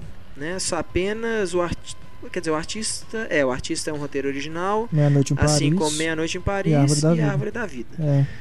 A Árvore da Vida, aliás, seria muito difícil ser baseado em qualquer coisa, né? Assim, ele parece que nem no próprio É. roteiro parece que ele não é baseado. Parece que o Melick, na, na sala de edição, ele pegou o roteiro assim, parece devia estar sujo, alguma coisa assim, e falou: Ah, joga isso fora. Vamos ver, vamos ver o que, que tem aí, vamos lá, vamos, vamos mexer. Verdade. Porque. É, e mesmo curioso, assim né? faz mágica, né? Impressionante Faz, os é. caras desses. Aquilo é foda, né? Mas é, né, cara? Muitas adaptações aí, que aliás o representa aí bem o que, né, a gente vê aí cada vez mais, né, filmes baseados em Baseados outros em- materiais, é. né? Seja livro, revista em quadrinhos, né? Mas eu, eu acho Muita curioso que as Não, é, é pessoas- lógico assim, não, vamos só para Hum. deixar claro que isso não é novidade nenhuma, né? Com certeza. Quantas vezes, né, já tivemos aí filmes que ganharam o Oscar, inclusive que são baseados em livros. Não, e grandes Né, mas, filmes assim, é- baseados é impressionante. em grandes, Claro, grandes sem dúvida. Né, E muitos dos filmes aqui que a gente tá falando são bons É. filmes, né? Boas Com adaptações. certeza. Mas é, mas é uma representação é, contundente, assim, né? Do, dessa quantidade de. Isso que a gente sempre fala, né? Que parece que não tem as ideias originais, coisas realmente feitas, pensadas para cinema, estão cada vez mais raras, né? Mas eu acho curioso isso. Eu- é- é- é- hoje em dia as pessoas falam muito mal disso, assim, da falta de criatividade de Hollywood, tudo é adaptação de livro, adaptação de alguma coisa. Mas eu não acho que a adaptação de livro, por ser uma mídia tão diferente e tão aberta à interpretação, eu não, não vejo isso como uma, uma falta de criatividade. Eu acho uma falta de criatividade, por exemplo, você pegar um filme, né, que foi criado um roteiro original para ele, e aí você, ah, vamos refazer o filme. Eu acho isso eu acho uma falta de criatividade. Porque um roteiro ele é escrito para virar um filme, né? Assim, claro, vai ter diferença de diretor para diretor, mas é, é, eu não, eu acho que um livro é tão aberto a tantas interpretações. Eu acho válido existir uma versão sueca, né, da, da- dos homens que não amavam as mulheres, e uma versão americana, né? Se você tiver aí um diretor, tivesse um diretor picareta qualquer aí, mas não, você tem um cara como David Fincher adaptando o negócio. Então ele tem um olhar próprio sobre aquilo. Principalmente num livro que, honestamente, eu não vi ainda nenhuma das duas adaptações, mas é um livro complicado de virar um filme, porque ele é muito centrado nos personagens. A história dele é muito, muito pequena até. Né, assim, eu tô, tô lendo o segundo livro agora, eu já passei da metade do livro, a história não andou absolutamente nada. Acontece uma coisa A impressão dos filmes é essa também, que a, a, a trama policial é só uma desculpa é. para fazer um filme sobre os personagens, sobre o Exatamente. encontro deles, né? O primeiro A livro é assim deles, também. né? O primeiro livro é assim também. O livro é enorme. Você passa da metade do livro, ele não andou absolutamente nada. Ele te deu a- o, o ponto de partida e passa metade do livro, você ainda está descobrindo quem que é a Lisbeth Salander, quem que é o, o Mikhail Blomkvist. Então é. é- Ah, esse do Finch é mesmo. É quase uma hora de filme apresentando, assim, para você conhecer a Lisbeth. é. Até ela encontrar com Daniel Craig. Com o E é legal personagem isso, do né? Você- Mas na Michael, metade né? do filme até rola É. o encontro, né? Até rolar o encontro, né? É, mas no- o, o livro, no livro, os dois só se encontram também depois da metade do Sim, livro, sim, né? é. Então é, é- é- e, e ele passa, você no, pensar assim, no sueco também, se eu você não me engano, pensar que isso. você fica 300 páginas lendo sobre dois personagens que teoricamente deveriam se unir e né, o, tempo vai passando, vai passando, vai passando e os dois não se encontram nunca. Isso pode, né, muita gente até É. fica com preguiça de ler. Verdade. Aproveitando que a gente falou do milênio, essa versão americana ela tem mudanças, assim, principalmente no final. E aproveitando isso, é, acho bacana a gente falar dessa importância de se levar um, um livro para o cinema e fazer alterações, para não fazer simplesmente um point and shoot, né? É, filmar exatamente como é descrito lá. Então, é, Mas tem você fala em outros exemplos. De mudar o que, que tá no livro mesmo? Ou o quê? no sentido de fazer alterações assim, não só em relação à história, mas não, mas também assim, o diretor dá a visão dele baseado assim, vamos dizer, é, não é igual, por exemplo, vamos citar um exemplo aqui que não é de livro, mas que é, é, é livro de certa forma, que é o Sin City, que é basicamente ali tem a interpretação visual do Frank Miller, claro, mas o, o Robert Rodrigues simplesmente emulou aquilo ali. Ele fez uma, ele fez uma versão animada, vamos dizer É. assim, do, da página, né? É, e tem, tem vezes que isso ocorre muitas vezes com livros que são muito descritivos e a pessoa, o diretor, às vezes simplesmente vou basear no que está escrito aqui para recriar. Porque tem muito disso, que os fãs do livro querem ver o, né, como ele imaginou e tudo, mas é muito difícil você é, conseguir reproduzir o que as pessoas imaginam, que cada um Cada um vai pensar de um imaginação. jeito. Por mais descritivo que, se- descritivo que seja, como por exemplo O Senhor dos Anéis, a gente viu que mesmo o Peter Jackson sendo assim, tem coisas que você você realmente fala assim, nossa, eu imaginava desse jeitinho quando eu li.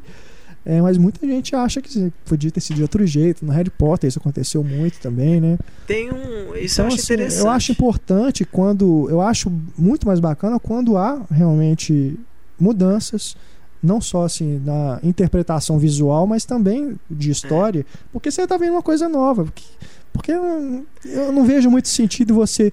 Com, Por exemplo, um livro que de mistério, que tem uma coisa reveladora e tal, seja ser a mesma história no cinema, entendeu? Você já sabe o que vai É. acontecer, só pra você ver tudo filmado. Mas aí que tá aí. Quem não leu o livro? Essa é a pegada, Não, essa é o- a jogada.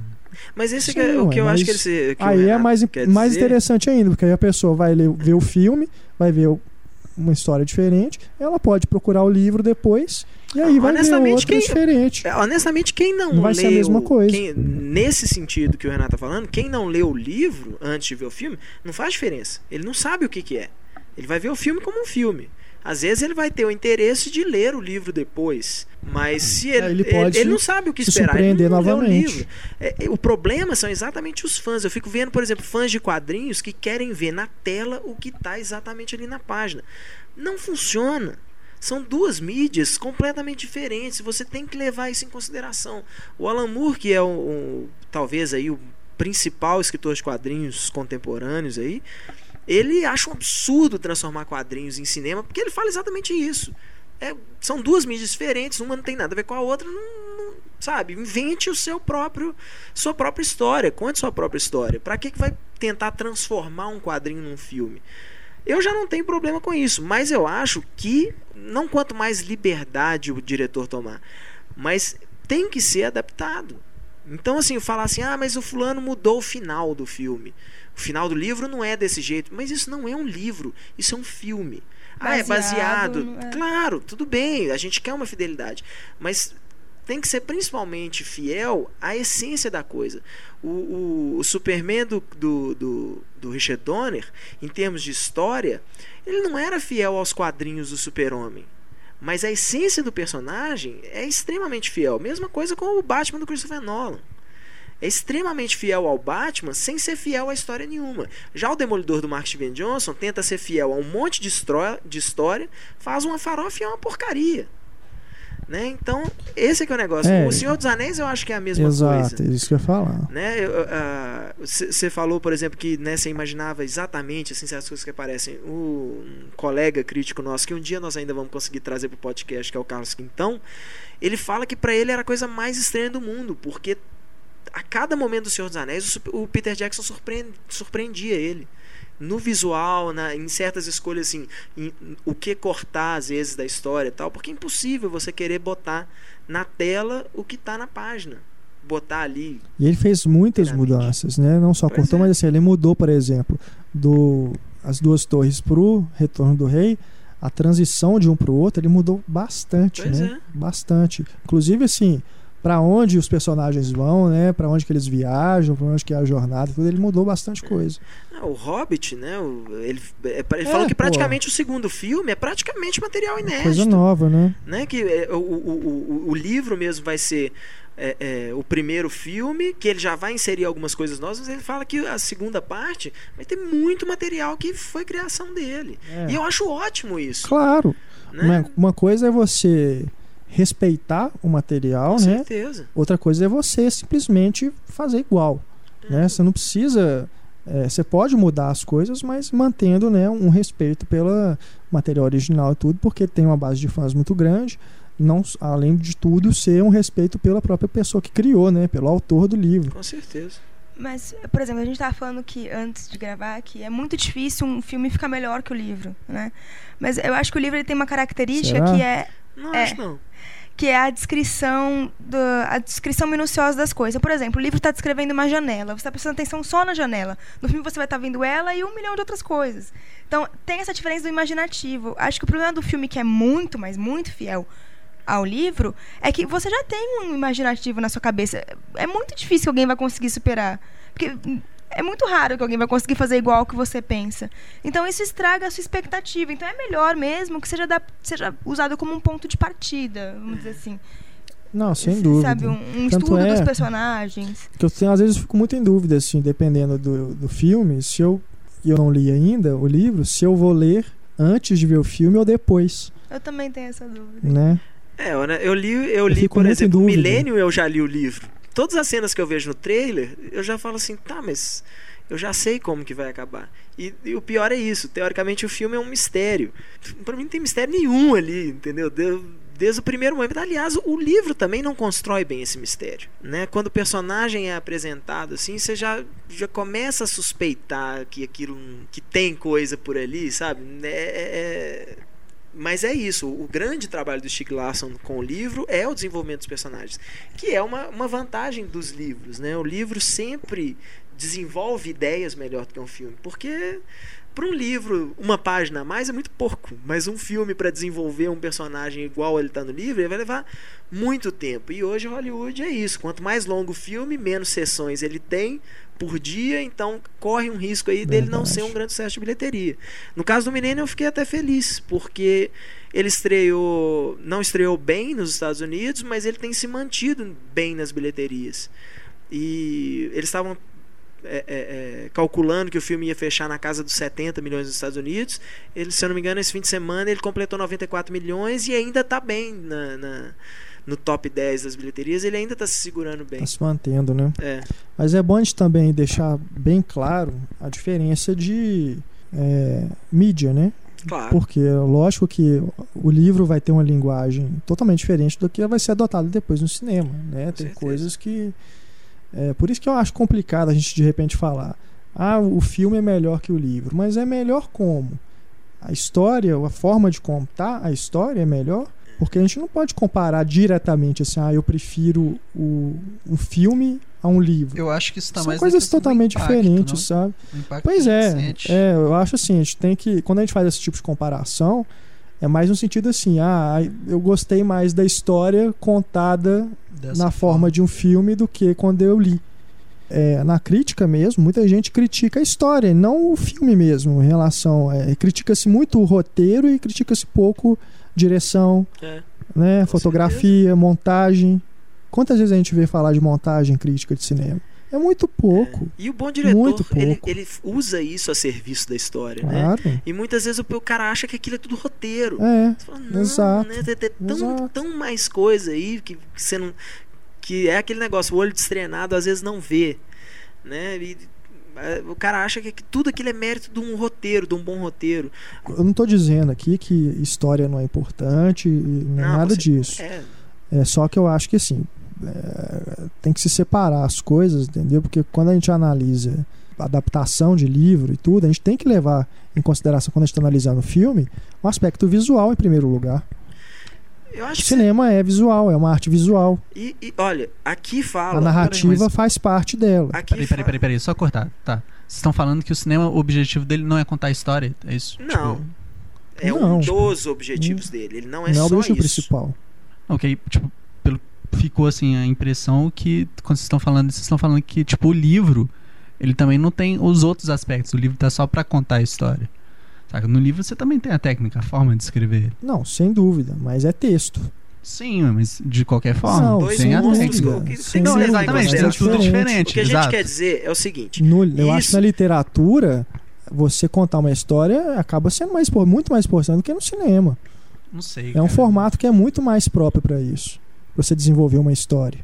Mas eu também vejo isso no cinema muito forte. Tipo, Não, Até pela sim, forma técnica que o Heitor sim, tá mas eu tô falando, a gente, o que eu tenho falando é o seguinte: é, o cinema é muito mais uma arte visual. Você tem que levar em consideração outros aspectos que não são só o texto, entendeu? O texto é um aspecto mais. não é o mais importante. então, mas são todas essas artes pra contar a história, todas elas trabalhando juntos pra focalizar a história. Sem dúvida, mas é o que eu tô falando. Muita gente leva muito mais em consideração a história do que esses outros aspectos, quando deveria ser o contrário. Não pode ignorar a mesma coisa na parte da literatura. É, Tipo, aque- aquele quebra-pau que a gente mas é tinha, eu tô né? O dizendo. bom diretor salva um roteiro ruim. Uma história, Mas um diretor ruim pega um, um roteiro bom e estraga. literatura, é, É é, O cinema, teoricamente, o bom cinema, ele te puxa pra sim, dentro. Sim, verdade. Você não tá Você, se- explicando. você é, sente tudo que o cara sente, você se emociona, você chora, né? sem necessariamente a história ser uma coisa importante naquilo ali. Sim, A- a- essa historinha, o roteiro ser uma coisa tão importante assim. sim, eu também concordo que a história não tá toda no roteiro, ela vai ser contada em Pri- todos os Pois é, aspectos. Mas até na atuação principalmente- ator tem olhares que não estão no roteiro. Principalmente que- porque a história é contada, né? Isso é uma coisa que, que acho que o Pablo fala muito isso. A história é contada na sala de edição. A história é contada na hora que o cara monta, não é na hora que escreve o roteiro, não é na hora que filma, é na hora que monta. eles não filmam na ordem sim. É, e muitas vezes assim, aqui, ó. Ah, essa parte aqui da história, ó. Não, isso aqui nós vamos tirar tudo fora. Vai fazer falta? Não, não faz falta nenhuma mesmo. Como assim? Era uma história com início, meio e fim. Como assim nós vamos cortar três páginas de roteiro e não vai fazer falta? Né? Então eu acho que esse é o ponto, que o cinema ele é muito mais do que simplesmente o roteiro. E isso como o, o, o, o, o defensor solitário de Crepúsculo aqui dentro. Ai, meu Deus, Eu próximo eu- tópico. não, eu falo o que eu tô falando é isso. O importante da, verdade, é o né? importante da, da adaptação de qualquer coisa é a essência. Se vai mudar um Sim. pouco a história aqui e ali, quem Quando vai achar já isso tá ruim, podre, como é que faz? quem vai brigar pela história é o cara que lê o livro e fala, mas isso é um absurdo, ele mudou. Gente, são duas coisas diferentes. A pior coisa do mundo. Isso eu tenho dó do Pablo de ter que aguentar isso até hoje. A pior coisa do mundo é ver o povo que xinga o Pablo por uma crítica ruim de um, de um filme baseado num livro e fala: você não entende nada, você não leu o livro. Melhor ainda que não tenha lido É, e possa chegar no filme menos- sem, sem saber absolutamente menos nada importa, daquilo. né? Que analisar o filme, né? É diferente. Eu acho que as pessoas elas gostariam de muito mais filmes se elas não ligassem tanto para a história, ligassem mais para outros aspectos que são é, que alguns diretores preferem trabalhar, em vez de simplesmente se importar em, em ah, tô sendo fiel, é adaptação, ah, tô contando, já está tô desenvolvendo bem o personagem. Se o cara faz é, como grandes diretores como De Palma, Carpenter, o, é, o próprio Shyamalan, os caras que se preocupam mais em fazer planos bonitos do que, do que mais em desenvolver personagem, fazer um diálogo bacana, sabe? Você consegue gostar de mais, mais filmes do que se você ficar ligando muito. Ah, a história não foi bem contada, ah, sabe? A minha, minha birra é mais é nesse sentido, mas lógico, gente, que história é importante. É, é, é uma coisa curiosa. É igual o pessoal que fala assim: ah, e tal filme, tal. Ah, não, mas eu não gostei do filme. Por quê? Ah, o final é muito ruim. Então, peraí, É. você tem. Você tem duas horas de filme, os últimos cinco minutos você não gostou, o filme inteiro, então é uma bosta por causa disso. Mas é por isso. A É história muito não 880, acaba do jeito que eu velho. queria. É. Não acabou de um jeito que eu gostei. Então eu não gosto do filme inteiro. Você fala, gente, tanta coisa pra gostar no filme. Eu acho que isso é a principal diferença entre, é, é, entre o cinéfilo e entre gostar de ver filmes. As Mas aí pessoas. tá em gostar de qualquer coisa, cara. Tipo, acho que o que o Renato tá querendo é tipo, que o público tenha tipo, uma visão muito. Não, eu não tô querendo nada. Não, não, não. Eu não tô querendo que, que você nada. tá falando? É, você tá querendo que o, o público. Falando pro público assistir o filme com uma visão mais apurada. E eu acho que não é Claro. isso que o público vai. Não, mas o ideal seria isso. isso. O ideal seria isso. Seria, mas no mundo pessoa ideal. vai indo pro cinema não num isso. mundo ideal. Então, eu sei, Túlio. Eu tô só falando que seria muito mais Não, interessante. As com pessoas certeza, gostariam sim. muito mais de cinema se elas é, dessem mais atenção pra esses aspectos. Mas aí que tá, o ué. cinema lá tá como um lazer. Tipo, o lazer delas. Foda-se. é Fugir. Foda-se. Que Elas que procurem, então, gostar mais, Mas ué. isso aí também eu vejo na música. Saca? Acho que. Claro, justamente. lógico, lógico, Túlio. Isso aí é qualquer, qualquer área. Por que, que você acha que os cinemas. O, cinemas não. Por que você acha que os museus estão vazios? É por isso, ué. E, e Ninguém se coisa também. preocupa em interpretar a arte de escultura, de pintura, porque a pessoa prefere as coisas comerciais, que já estão tudo mastigado. É isso. E, e, honestamente, por muitas vezes alguém já fala assim: ah, por que, que, serve crítica de cinema? Os caras falam mal do filme todo, o filme que a gente gosta fala mal, o filme chato, parado, não sei o que, fala bem e tal. É exatamente isso. A função do crítico, a primeira função do crítico é educar quem lê. Né, assim, claro, você. Ele, isso independe da, dele estar falando bem, tá falando mal, independe, independe até do filme que ele está falando. Mas a primeira coisa é essa: é educar quem está lendo. É, é tentar mostrar para aquela pessoa assim: você pode gostar do filme, você pode não gostar. Mas entenda por que, que você não gosta. Ou por que você gosta. Não, eu, eu também acho que também não tem nenhum problema em ver o filme como lazer, mas existem as pessoas que vêm além do filme como lazer e a gente tá falando também, acho que principalmente para elas, né, das pessoas que vêm Claro. além do filme como lazer.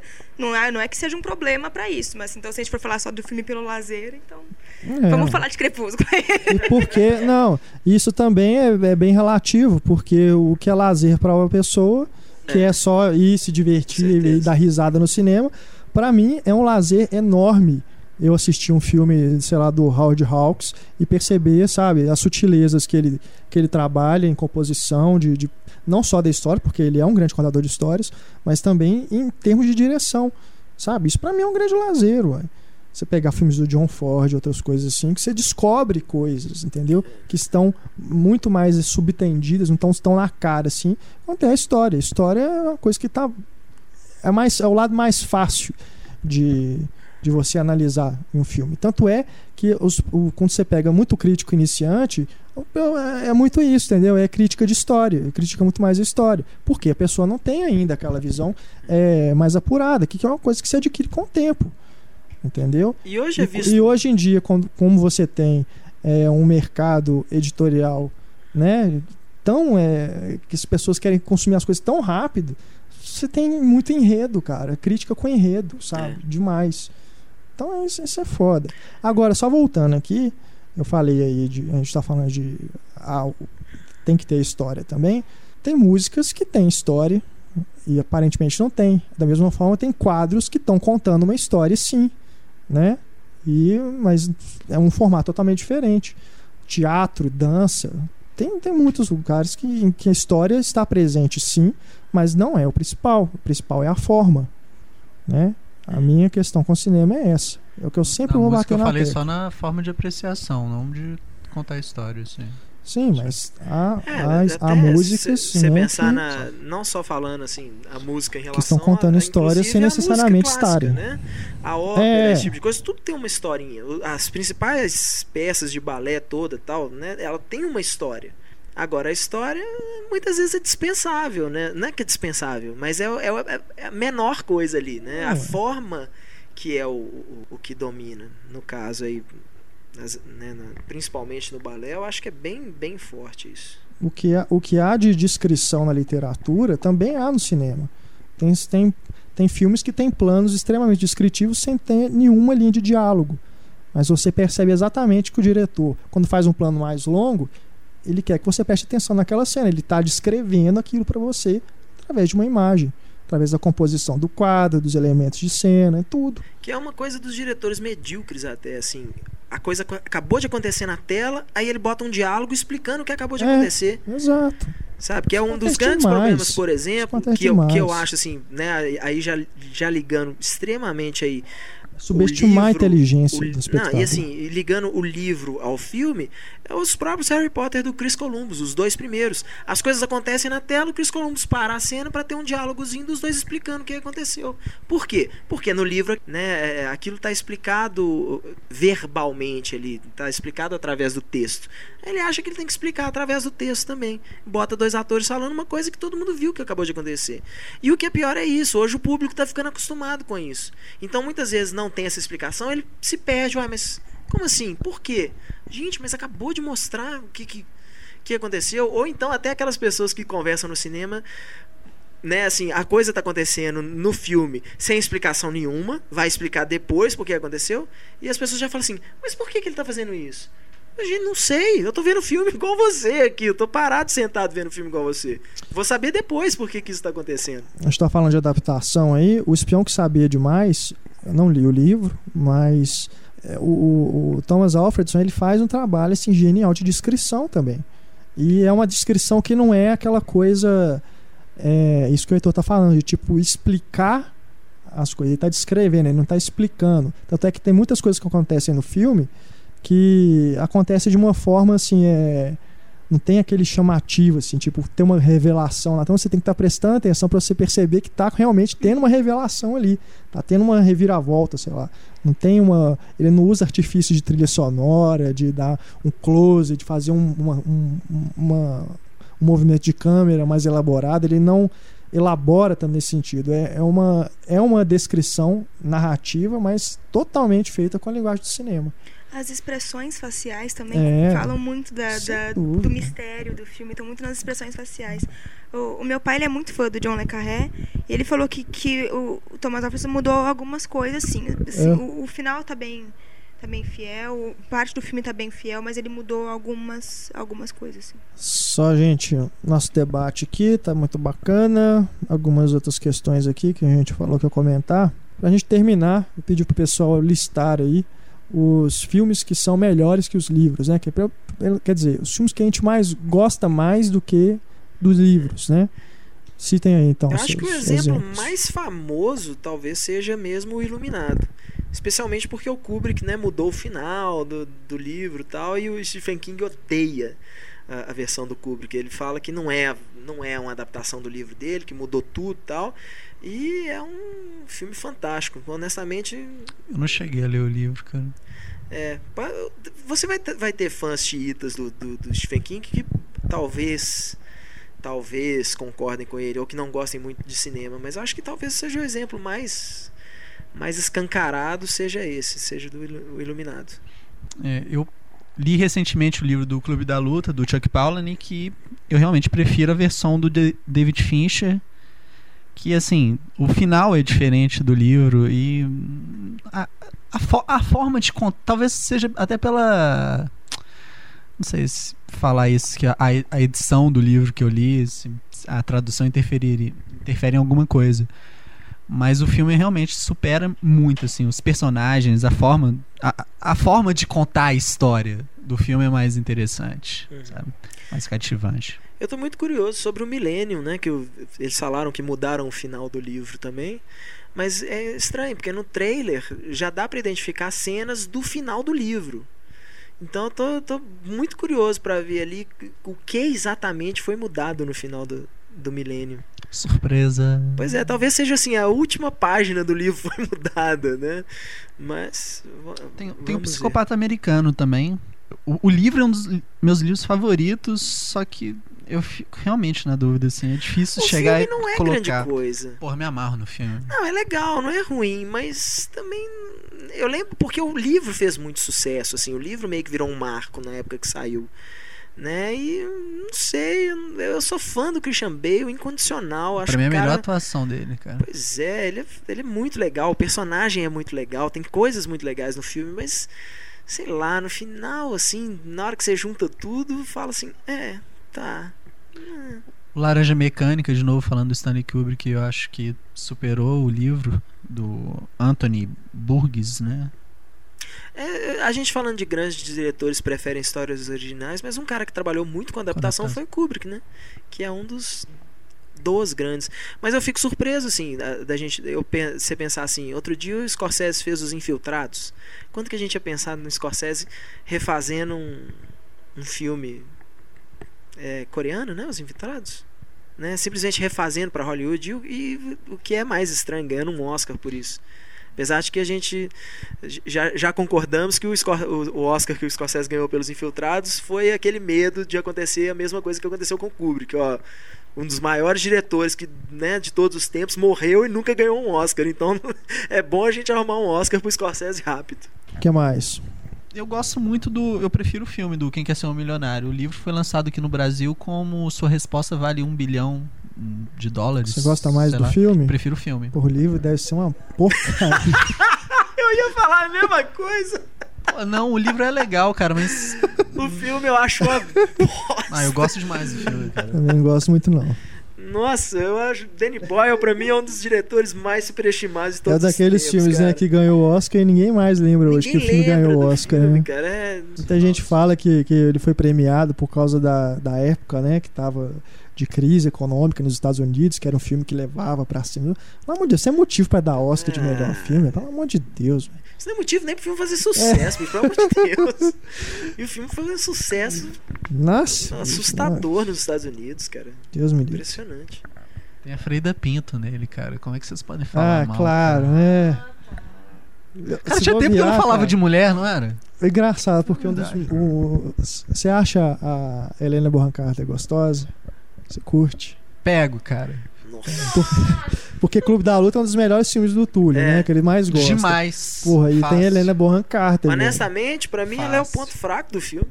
Ah, então, é- com certeza. Quer dizer, não, não é que é o ponto fraco, é porque eu entendo o Não, mas personagem é- dela que é pra ser meio é. nojento mesmo. Mas sabe, é aquela sabe, coisa. Sabe quando você olha pra pessoa e você fala assim: essa mulher não toma banho? É Helena Bonham Carter, em qualquer filme, em qualquer filme, ela me dá a impressão de que você vai É. Verdade. chegar pra conversar com ela, ela vai ter bafo, vai ter CC, o cabelo dela tá fedendo a cigarro, sabe? Você sabe que ela. Mas acho que no Clube da Luta a intenção é meio essa mesmo. Eu não sei qual Luta eu acho- filme. É pra Ela ser meio que ela trash. toma banho sim, cara. Eu não lembro qual Até quando ela foi a filme. rainha da Inglaterra, ela tem cara É. suja, né? Você nunca... Não lembro qual filme que foi que ela ia fazer uma cena de sexo. Ela contando isso pra imprensa, que ela peidava durante a cena de sexo. Uau. Que ela não conseguia se concentrar. Olha só o nível da cara. Olha Só o Túlio e o Tim mulher, Burton bicho. pegavam ela, só mundo. O que é pior O não é Túlio isso. é O meio Kenneth Tim Branagh Burton, pegou né? também durante alguns anos. Quem? O Kenneth Branagh. É, Antes dela fizeram- casar com o Tim Burton, ela foi Vocês fizeram aquele filme juntos, né? O é, livre pra voar, Livre eu pra acho. voar. Ela tá no Frankenstein também. Que é do Tá. Greengrass, né? É do Paul É do Greengrass. Greengrass? É. Ah, tá. Bem diferente, é um filme bem diferente É, do não. Ah, cara, visualmente eu pegaria ela. Depois da informação do peido, não sei mais não. Não cara. pego, não pego nem de luva de borracha, meu amigo. Medo de pegar uma doença ali. Tá doido. Que horror. Ai, ai, que mais? E filmes que são tão ruins que te desanimam a procurar o livro. Código da Vinci, cara. Porra. É. Cara, eu, eu, eu tava afim de, de ler o livro porque tava todo mundo falando, né? Que era, nossa, é uma coisa surpreendente tal, é bacana, inteligente e tal. Inteligente? É, é o que falavam, né? Falavam. Não, fala que A gente sabe que o- engana muito. É, exatamente. Ah, ele é aquela coisa. Eu já tinha falado, acho, no programa anterior, que o Dan Brown era amendoim de bar, cara. Você sabe que é ruim, você não consegue parar, cara. Pois é, tá vendo? Mas aí cara- eu vi o filme, eu assim, bicho, eu não vou perder tempo lendo esse livro. é, Desanimei totalmente. Honestamente, tudo que as pessoas começam a falar demais pra mim, eu desanimo. Na hora que muita É. gente começa a falar, não, é bom, é bom, é bom, é bom, eu falo, ixi, É. já vi que eu vou, vou penar. Agora tem uma adaptação, assim, um livro que eu gostei muito, que é o Olga, do Fernando Moraes, né? Que é praticamente um roteiro pronto, porque é aqueles livros que você você lê e já vai imaginando as cenas todas, de tão bem, bem narrado que ele é. E o filme, pelo amor de Deus, né? Aquele filme é Não, uma filmes merda. nacionais adaptados de livro Uma é uma tristeza. Primo Basílio. Não, não é nacional. O livro, é- o livro é português, beleza, não é nacional, mas É, enfim. Puta que Nossa, pariu. que filme velho. ruim. O livro é incrível, Ruim. o livro é maravilhoso. Lavoura É. Arcaica, acho que é exceção ruim. pra isso. Tem Lavoura Gabriel Arcaica- Despedaçado também. Lavoura Arcaica é foda. Aquele Cartomante é de um conto do Machado de É. Assis também, contemporâneo. Verdade. é. que é a, a- a Terrível, Cartomante é uma coisa constrangedora, cara. É aquele filme que você sai do cinema. Se eu tivesse visto no cinema, eu tinha É. saído com vergonha das pessoas na fila, bicho. Porque é impressionante aquilo ali, cara. E o Dom, que é a adaptação Do do, Dom Casmurro. Dom eu, não Casmurro. eu não, eu não ele- assisti o filme. o mistério do livro, ele, no filme ele resolve. Será que o mistério é a Ele chave do, do- do livro. No filme ele fala o que aconteceu. Oh, meu Deus do céu. Uma, um bom exemplo, mas não é melhor que o livro, mas é um filme bom, foi Hora da Estrela, da Clarice Lispector. Eu gosto do filme. E o, o Alto da Compadecida também. Eu não É. li o livro do Ariano Suassuna, mas eu gosto. Dois que eu gostaria muito de ver boas adaptações, né? Menino no Espelho, do Fernando Sabino, que aliás está sendo filmado, aqui em Belo Horizonte, inclusive. É o Guilherme Fiuza que está dirigindo. É... E Anjo Pornográfico, que eu também, que é uma biografia né, do Nelson Rodrigues, que seria uma coisa genial. Se fosse bem feito, ia ser um puta filme. Eu acho que qualquer coisa do Nelson Rodrigues funciona no cinema. Eu acho que as pessoas aproveitam tão pouco, porque tem tão cara de O cinema. outro Nelson também que é, que é bem cinebiografia, que daria uma cinebiografia boa, che- começou né, a ser feito é o Chateau, né? Nunca mais você vai ver esse filme. nunca mais vai sabe. saber que pelo livro você imagina que seria realmente um filmaço, mas, Mas né, ele custou uns 200 milhões. é não- uma vergonha esse negócio, né? cara? É uma vergonha, ninguém mais fala nisso. O cara. vergonha é a Globo ainda contratar o Guilherme Fontes. É, ele ainda cara, tá vai dar lá trabalhando. o cara... bicho. Nossa, é, isso é um absurdo. É um absurdo. Dinheiro público, assim, roubado. O que, que é isso, gente? Todo É ano tem absurdo. furo na Lei Rouanet, mas é feio um cara famoso fazer É isso, né? absurdo. Porque o cara vai ficar marcado. Beleza, pessoal, esse foi o nosso debate. Seguimos agora com o nosso podcast com a nossa patrulha cinéfila. Procedures. Go! Inco. Go! FAO. We are go. Network. Go! Recovery. Go! Capcom. We're go flight.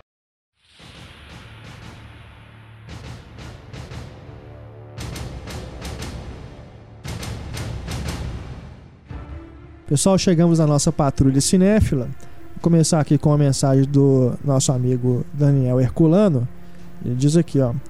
Renato, meu amigo, fui, aos, fui sábado, dia 14 de janeiro, na pré-estreia de O Garoto da Bicicleta, às 10 da noite, no espaço Itaú Unibanco, Dragão do Mar, aqui em Fortaleza.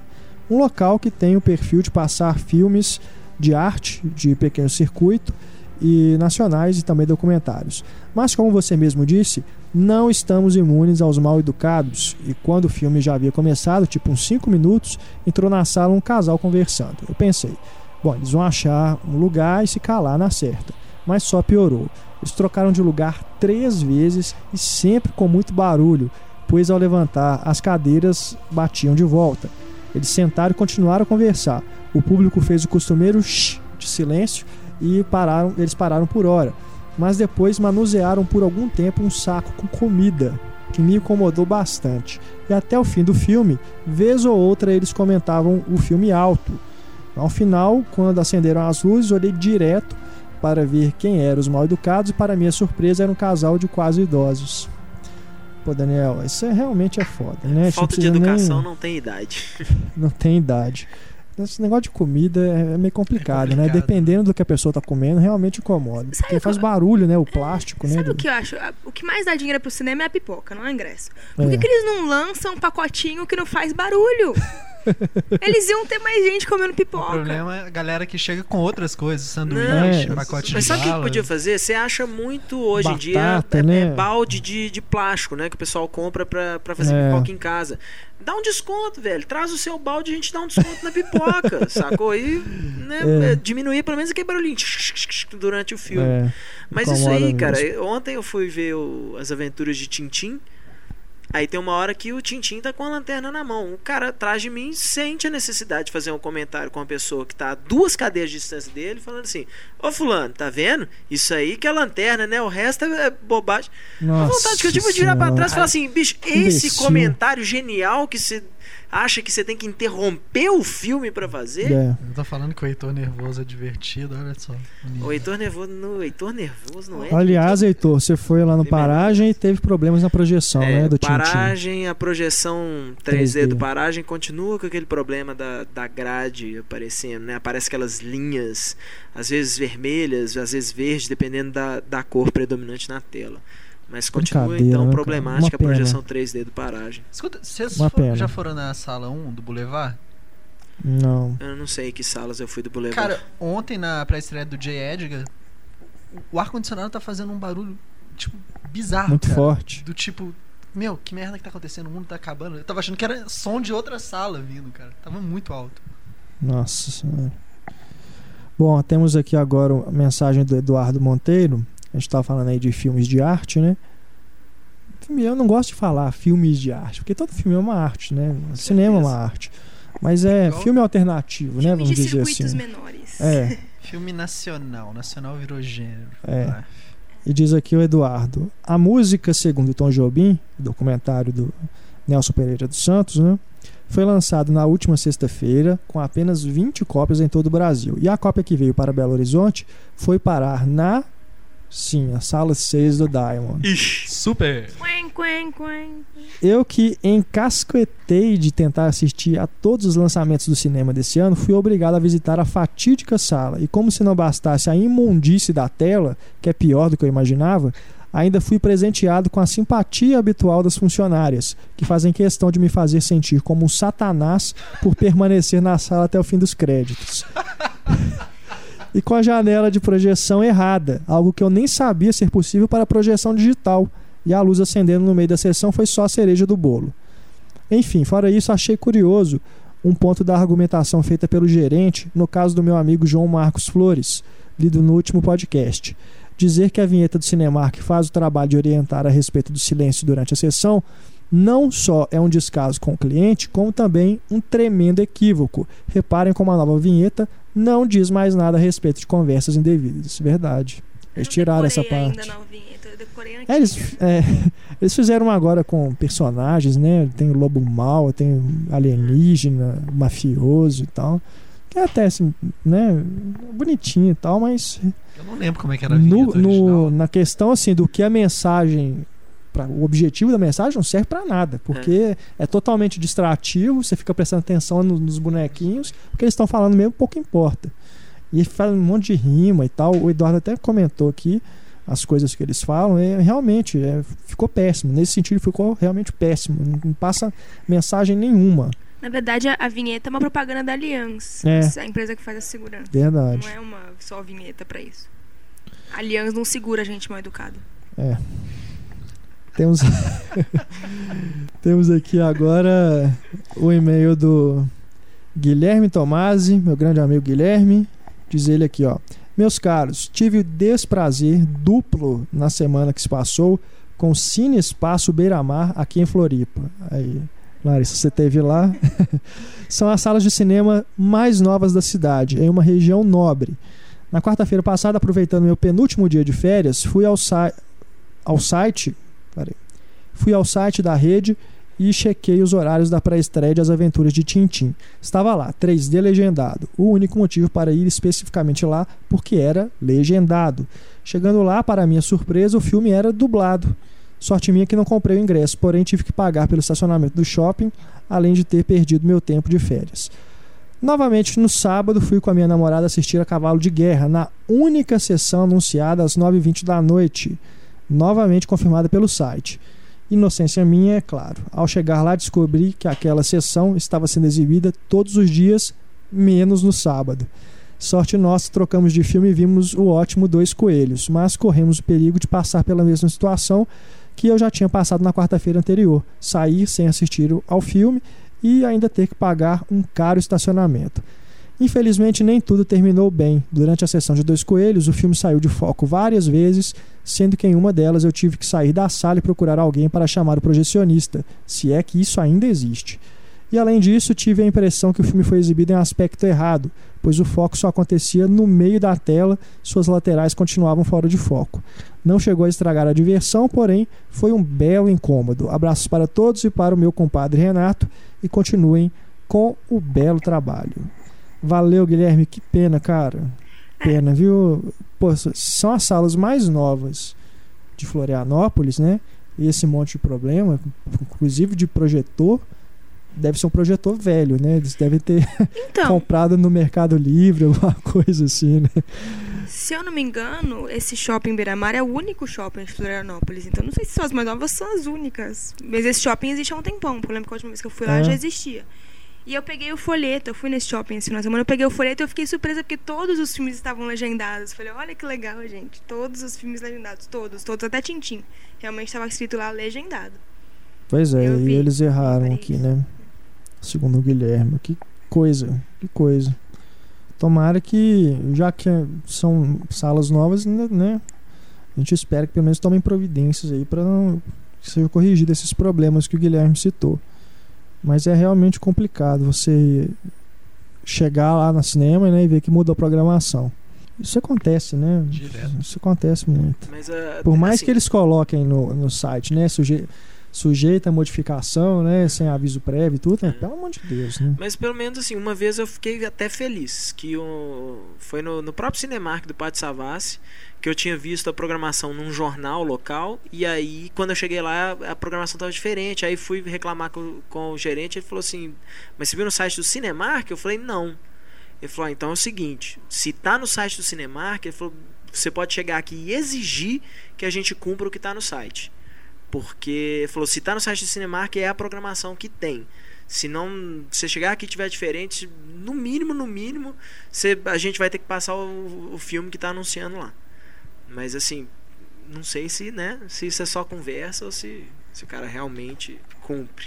Beleza, pessoal? Essa foi a nossa patrulha cinéfila dessa edição. Nós temos mais e-mails aqui, mas vamos deixar pra, para o próximo podcast, ok? Pessoal, seguindo aqui com os e-mails recebidos dos nossos leitores, né? Na última semana.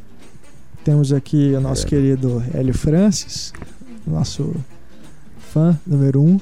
Super. Diz ele aqui, ó.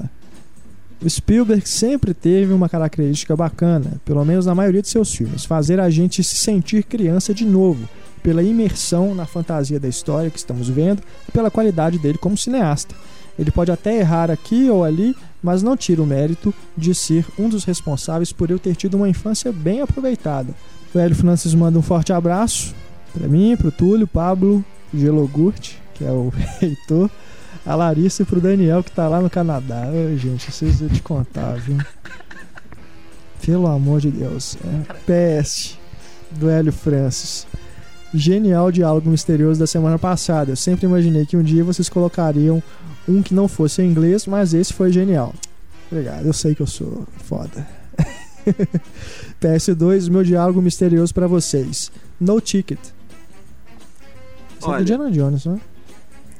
É, Indiana Jones é o Dogma Cruzada? fez uma homenagem. É a última cruzada. A última cruzada, né? Quando ele soca o cara, o nazista, e joga ele pra fora do balão. É. E no, no Dogma, o Kevin Smith faz uma homenagem também, É, quando né? ele joga os, os anjos do trem.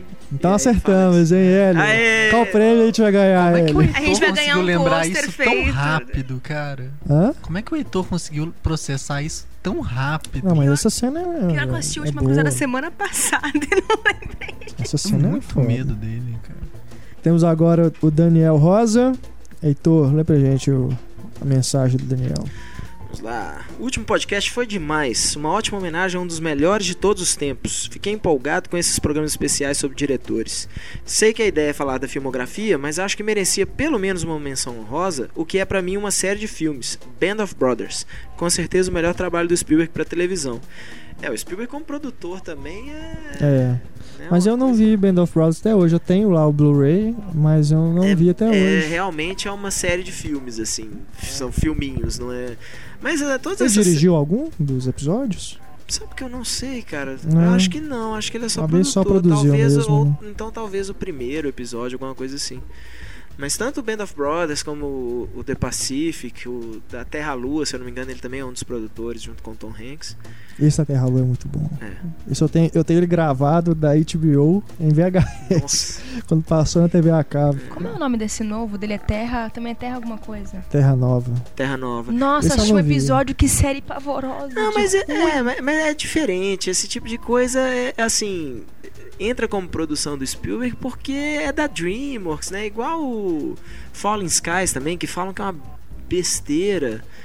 Mas a- a- a- esses projetos, tipo Band of Brothers, ele se envolve pessoalmente. São os projetos que ele, que ele curte fazer, né? Beleza, temos agora o Daniel Tavares. Ele diz aqui, ó, adorei o último podcast. Mesmo um não cinéfilo como eu, já tinha visto a maioria dos filmes comentados, sinal que o Spielberg é bastante popular. Vocês pediram desculpas por não lerem todos os e-mails enviados. Isso é devido ao sucesso do programa, e se mantiverem a qualidade, a quantidade de e-mails aumentará ainda mais. É o que a gente espera. Não acho que as desculpas sejam necessárias. Acho que um agradecimento geral e a explanação de que não é possível ler todos os e-mails já é mais que o suficiente. Nós, ouvintes, entenderemos perfeitamente. Então tá, não retiro meu pedido de desculpas. É, vai ser só beijinho da Não, Xuxa. não retira não. Não retira Eu tô não. brincando, Valeu, tô brincando. Daniel. Mas não, é, a gente entende, Daniel. É porque realmente a gente, eu fico com dó de cortar, porque muita gente escreve coisas bacanas. É. Na verdade, Mas- a, a gente tem mais dó pelo conteúdo do que por não ler. É, assim, Né? exato, Porque é. é, a gente recebe muita coisa legal. né? Temos agora o Carlos Zanella. O Carlos Zanella, ca- gente, é, é o primeiro e-mail que ele manda pro podcast, mas, cara, ele é um dos leitores mais antigos que tem no Cinema em Cena. Eu me lembro, assim, desde quando eu entrei pro Cinema em Cena lá em 2003, né? 2003 não, 2001 que eu entrei pro Cinema em Cena. Eu já, já, já recebi, assim, já recebi e-mails do Carlos Zanella. Ele realmente é um, um dos patrimônios, né, do Cinema em Cena. Ele mandou um e-mail ba- bastante legal. Lê pra gente aí, Larissa. No podcast sobre detetives, achei curioso vocês falarem de Chinatown e logo em seguida lembrarem de uma cilada para Roger Rabbit, sem notar que há uma conexão muito forte entre os dois. Uma das bases de Roger Rabbit foi justamente um roteiro nunca filmado de um terceiro filme com o detetive, com o detetive Jake Gittis. É Gittis, né? Jake Gittis. Quando escreveu Chinatown, Robert Town concebeu aquele universo como uma trilogia de filmes sobre o desenvolvimento de Los Angeles na década de 30. O terceiro filme não chegou a ser firma- filmado por causa do fracasso de The Two Jakes nas bilheterias. E as semelhanças entre os dois filmes são várias. Ambos mostram um bairro, Chinatown e Toontown, que tem uma ligação sombria com o passado do protagonista. A trama dos dois gira em torno da corrupção em serviços públicos, fornecimento de água e construção de rodovias, e até falas como Forget it, Jake, it's Chinatown e Forget it, I don't work Toontown. Legal, né? Essa comparação realmente eu nunca tinha atinado pra isso. Talvez a gente tenha lembrado assim dos dois tão perto, porque os dois são, são icônicos assim, né? Tipo de pegar o, o- o Chinatown é um, é um filme de detetive, né? É, é modelo, né, cara? É um exemplo. E o Roger Rabbit, ele, ele faz esse, essa brincadeira assim perfeitamente, né? Tá passando o- esse universo pra, pra essa mistura com, com os desenhos animados. Muito legal. Verdade, valeu demais, Carlos, pelo seu e-mail. E agora temos o Guilherme Parreiras. Túlio, lê pra gente a mensagem do Guilherme. Olá pessoal do Cinema em Cena, excelente esse cast de detetives, excelente. Me fez relembrar ótimos filmes. Mas me explica uma coisa, como assim falar de histórias de detetive sem falar de Twin Peaks? Como assim? Como assim? É, o foco do podcast eram filmes e não séries. No entanto, vocês podiam usar como desculpa o fato de que a série também gerou um filme. A meu ver, Twin Peaks é obra-prima das histórias de mistério.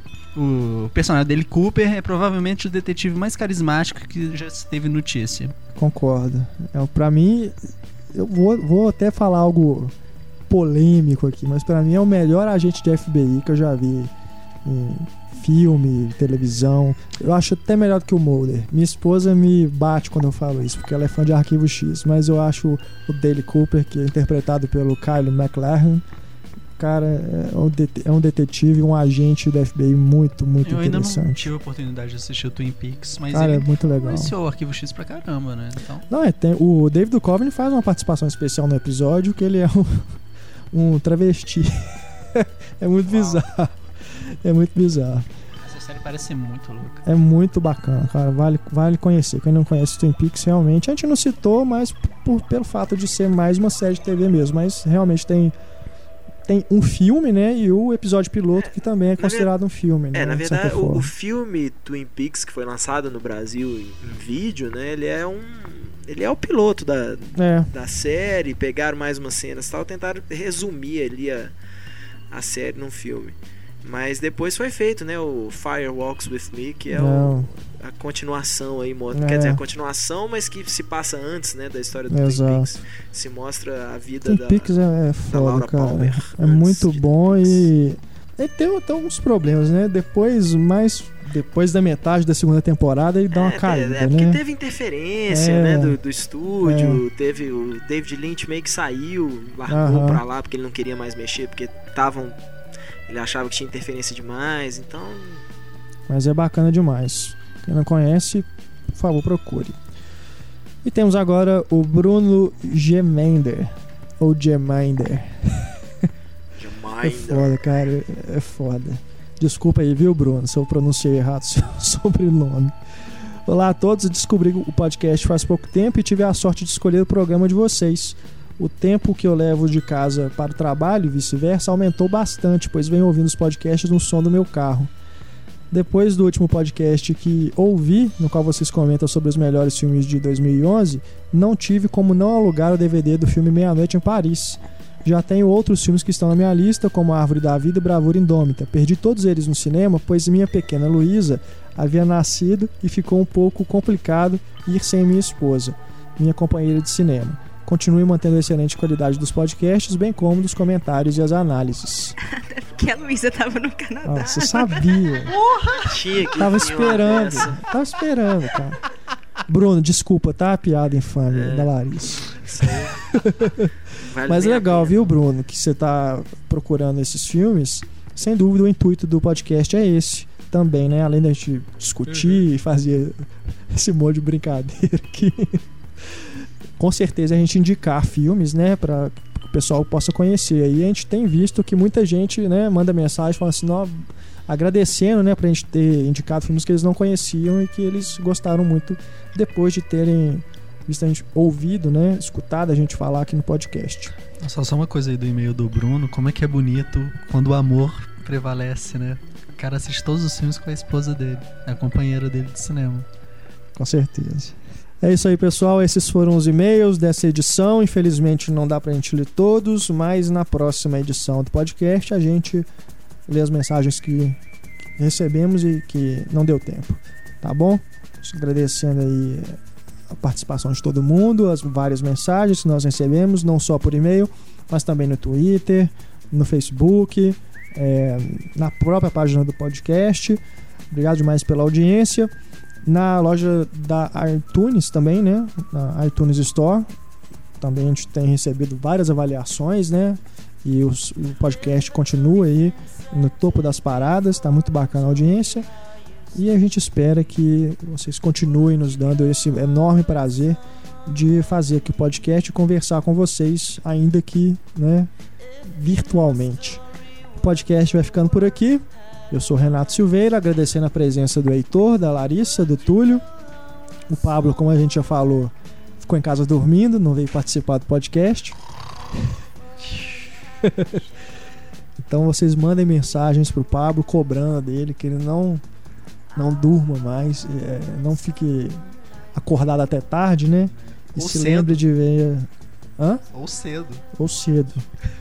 E venha participar do podcast, porque tá vendo, né? A gente abre, deixa espaço aqui pra ele. Ele sabe que vocês querem ele aqui no podcast, mas ele prefere dormir. Francamente. Ai, ai. Bom, deixando aí nossos canais de contato, mais uma vez, nosso e-mail cinema@cinemicena.com.br, a nossa página no Facebook, facebook.com.br cinemicena, o nosso Twitter, arroba cinemicena, só, né? Twitter, Facebook. Twitter, E-mail. Facebook e e-mail. É. Vocês Tem podem. meu MSN também. Não, Túlio, não. Não, Túlio, por favor.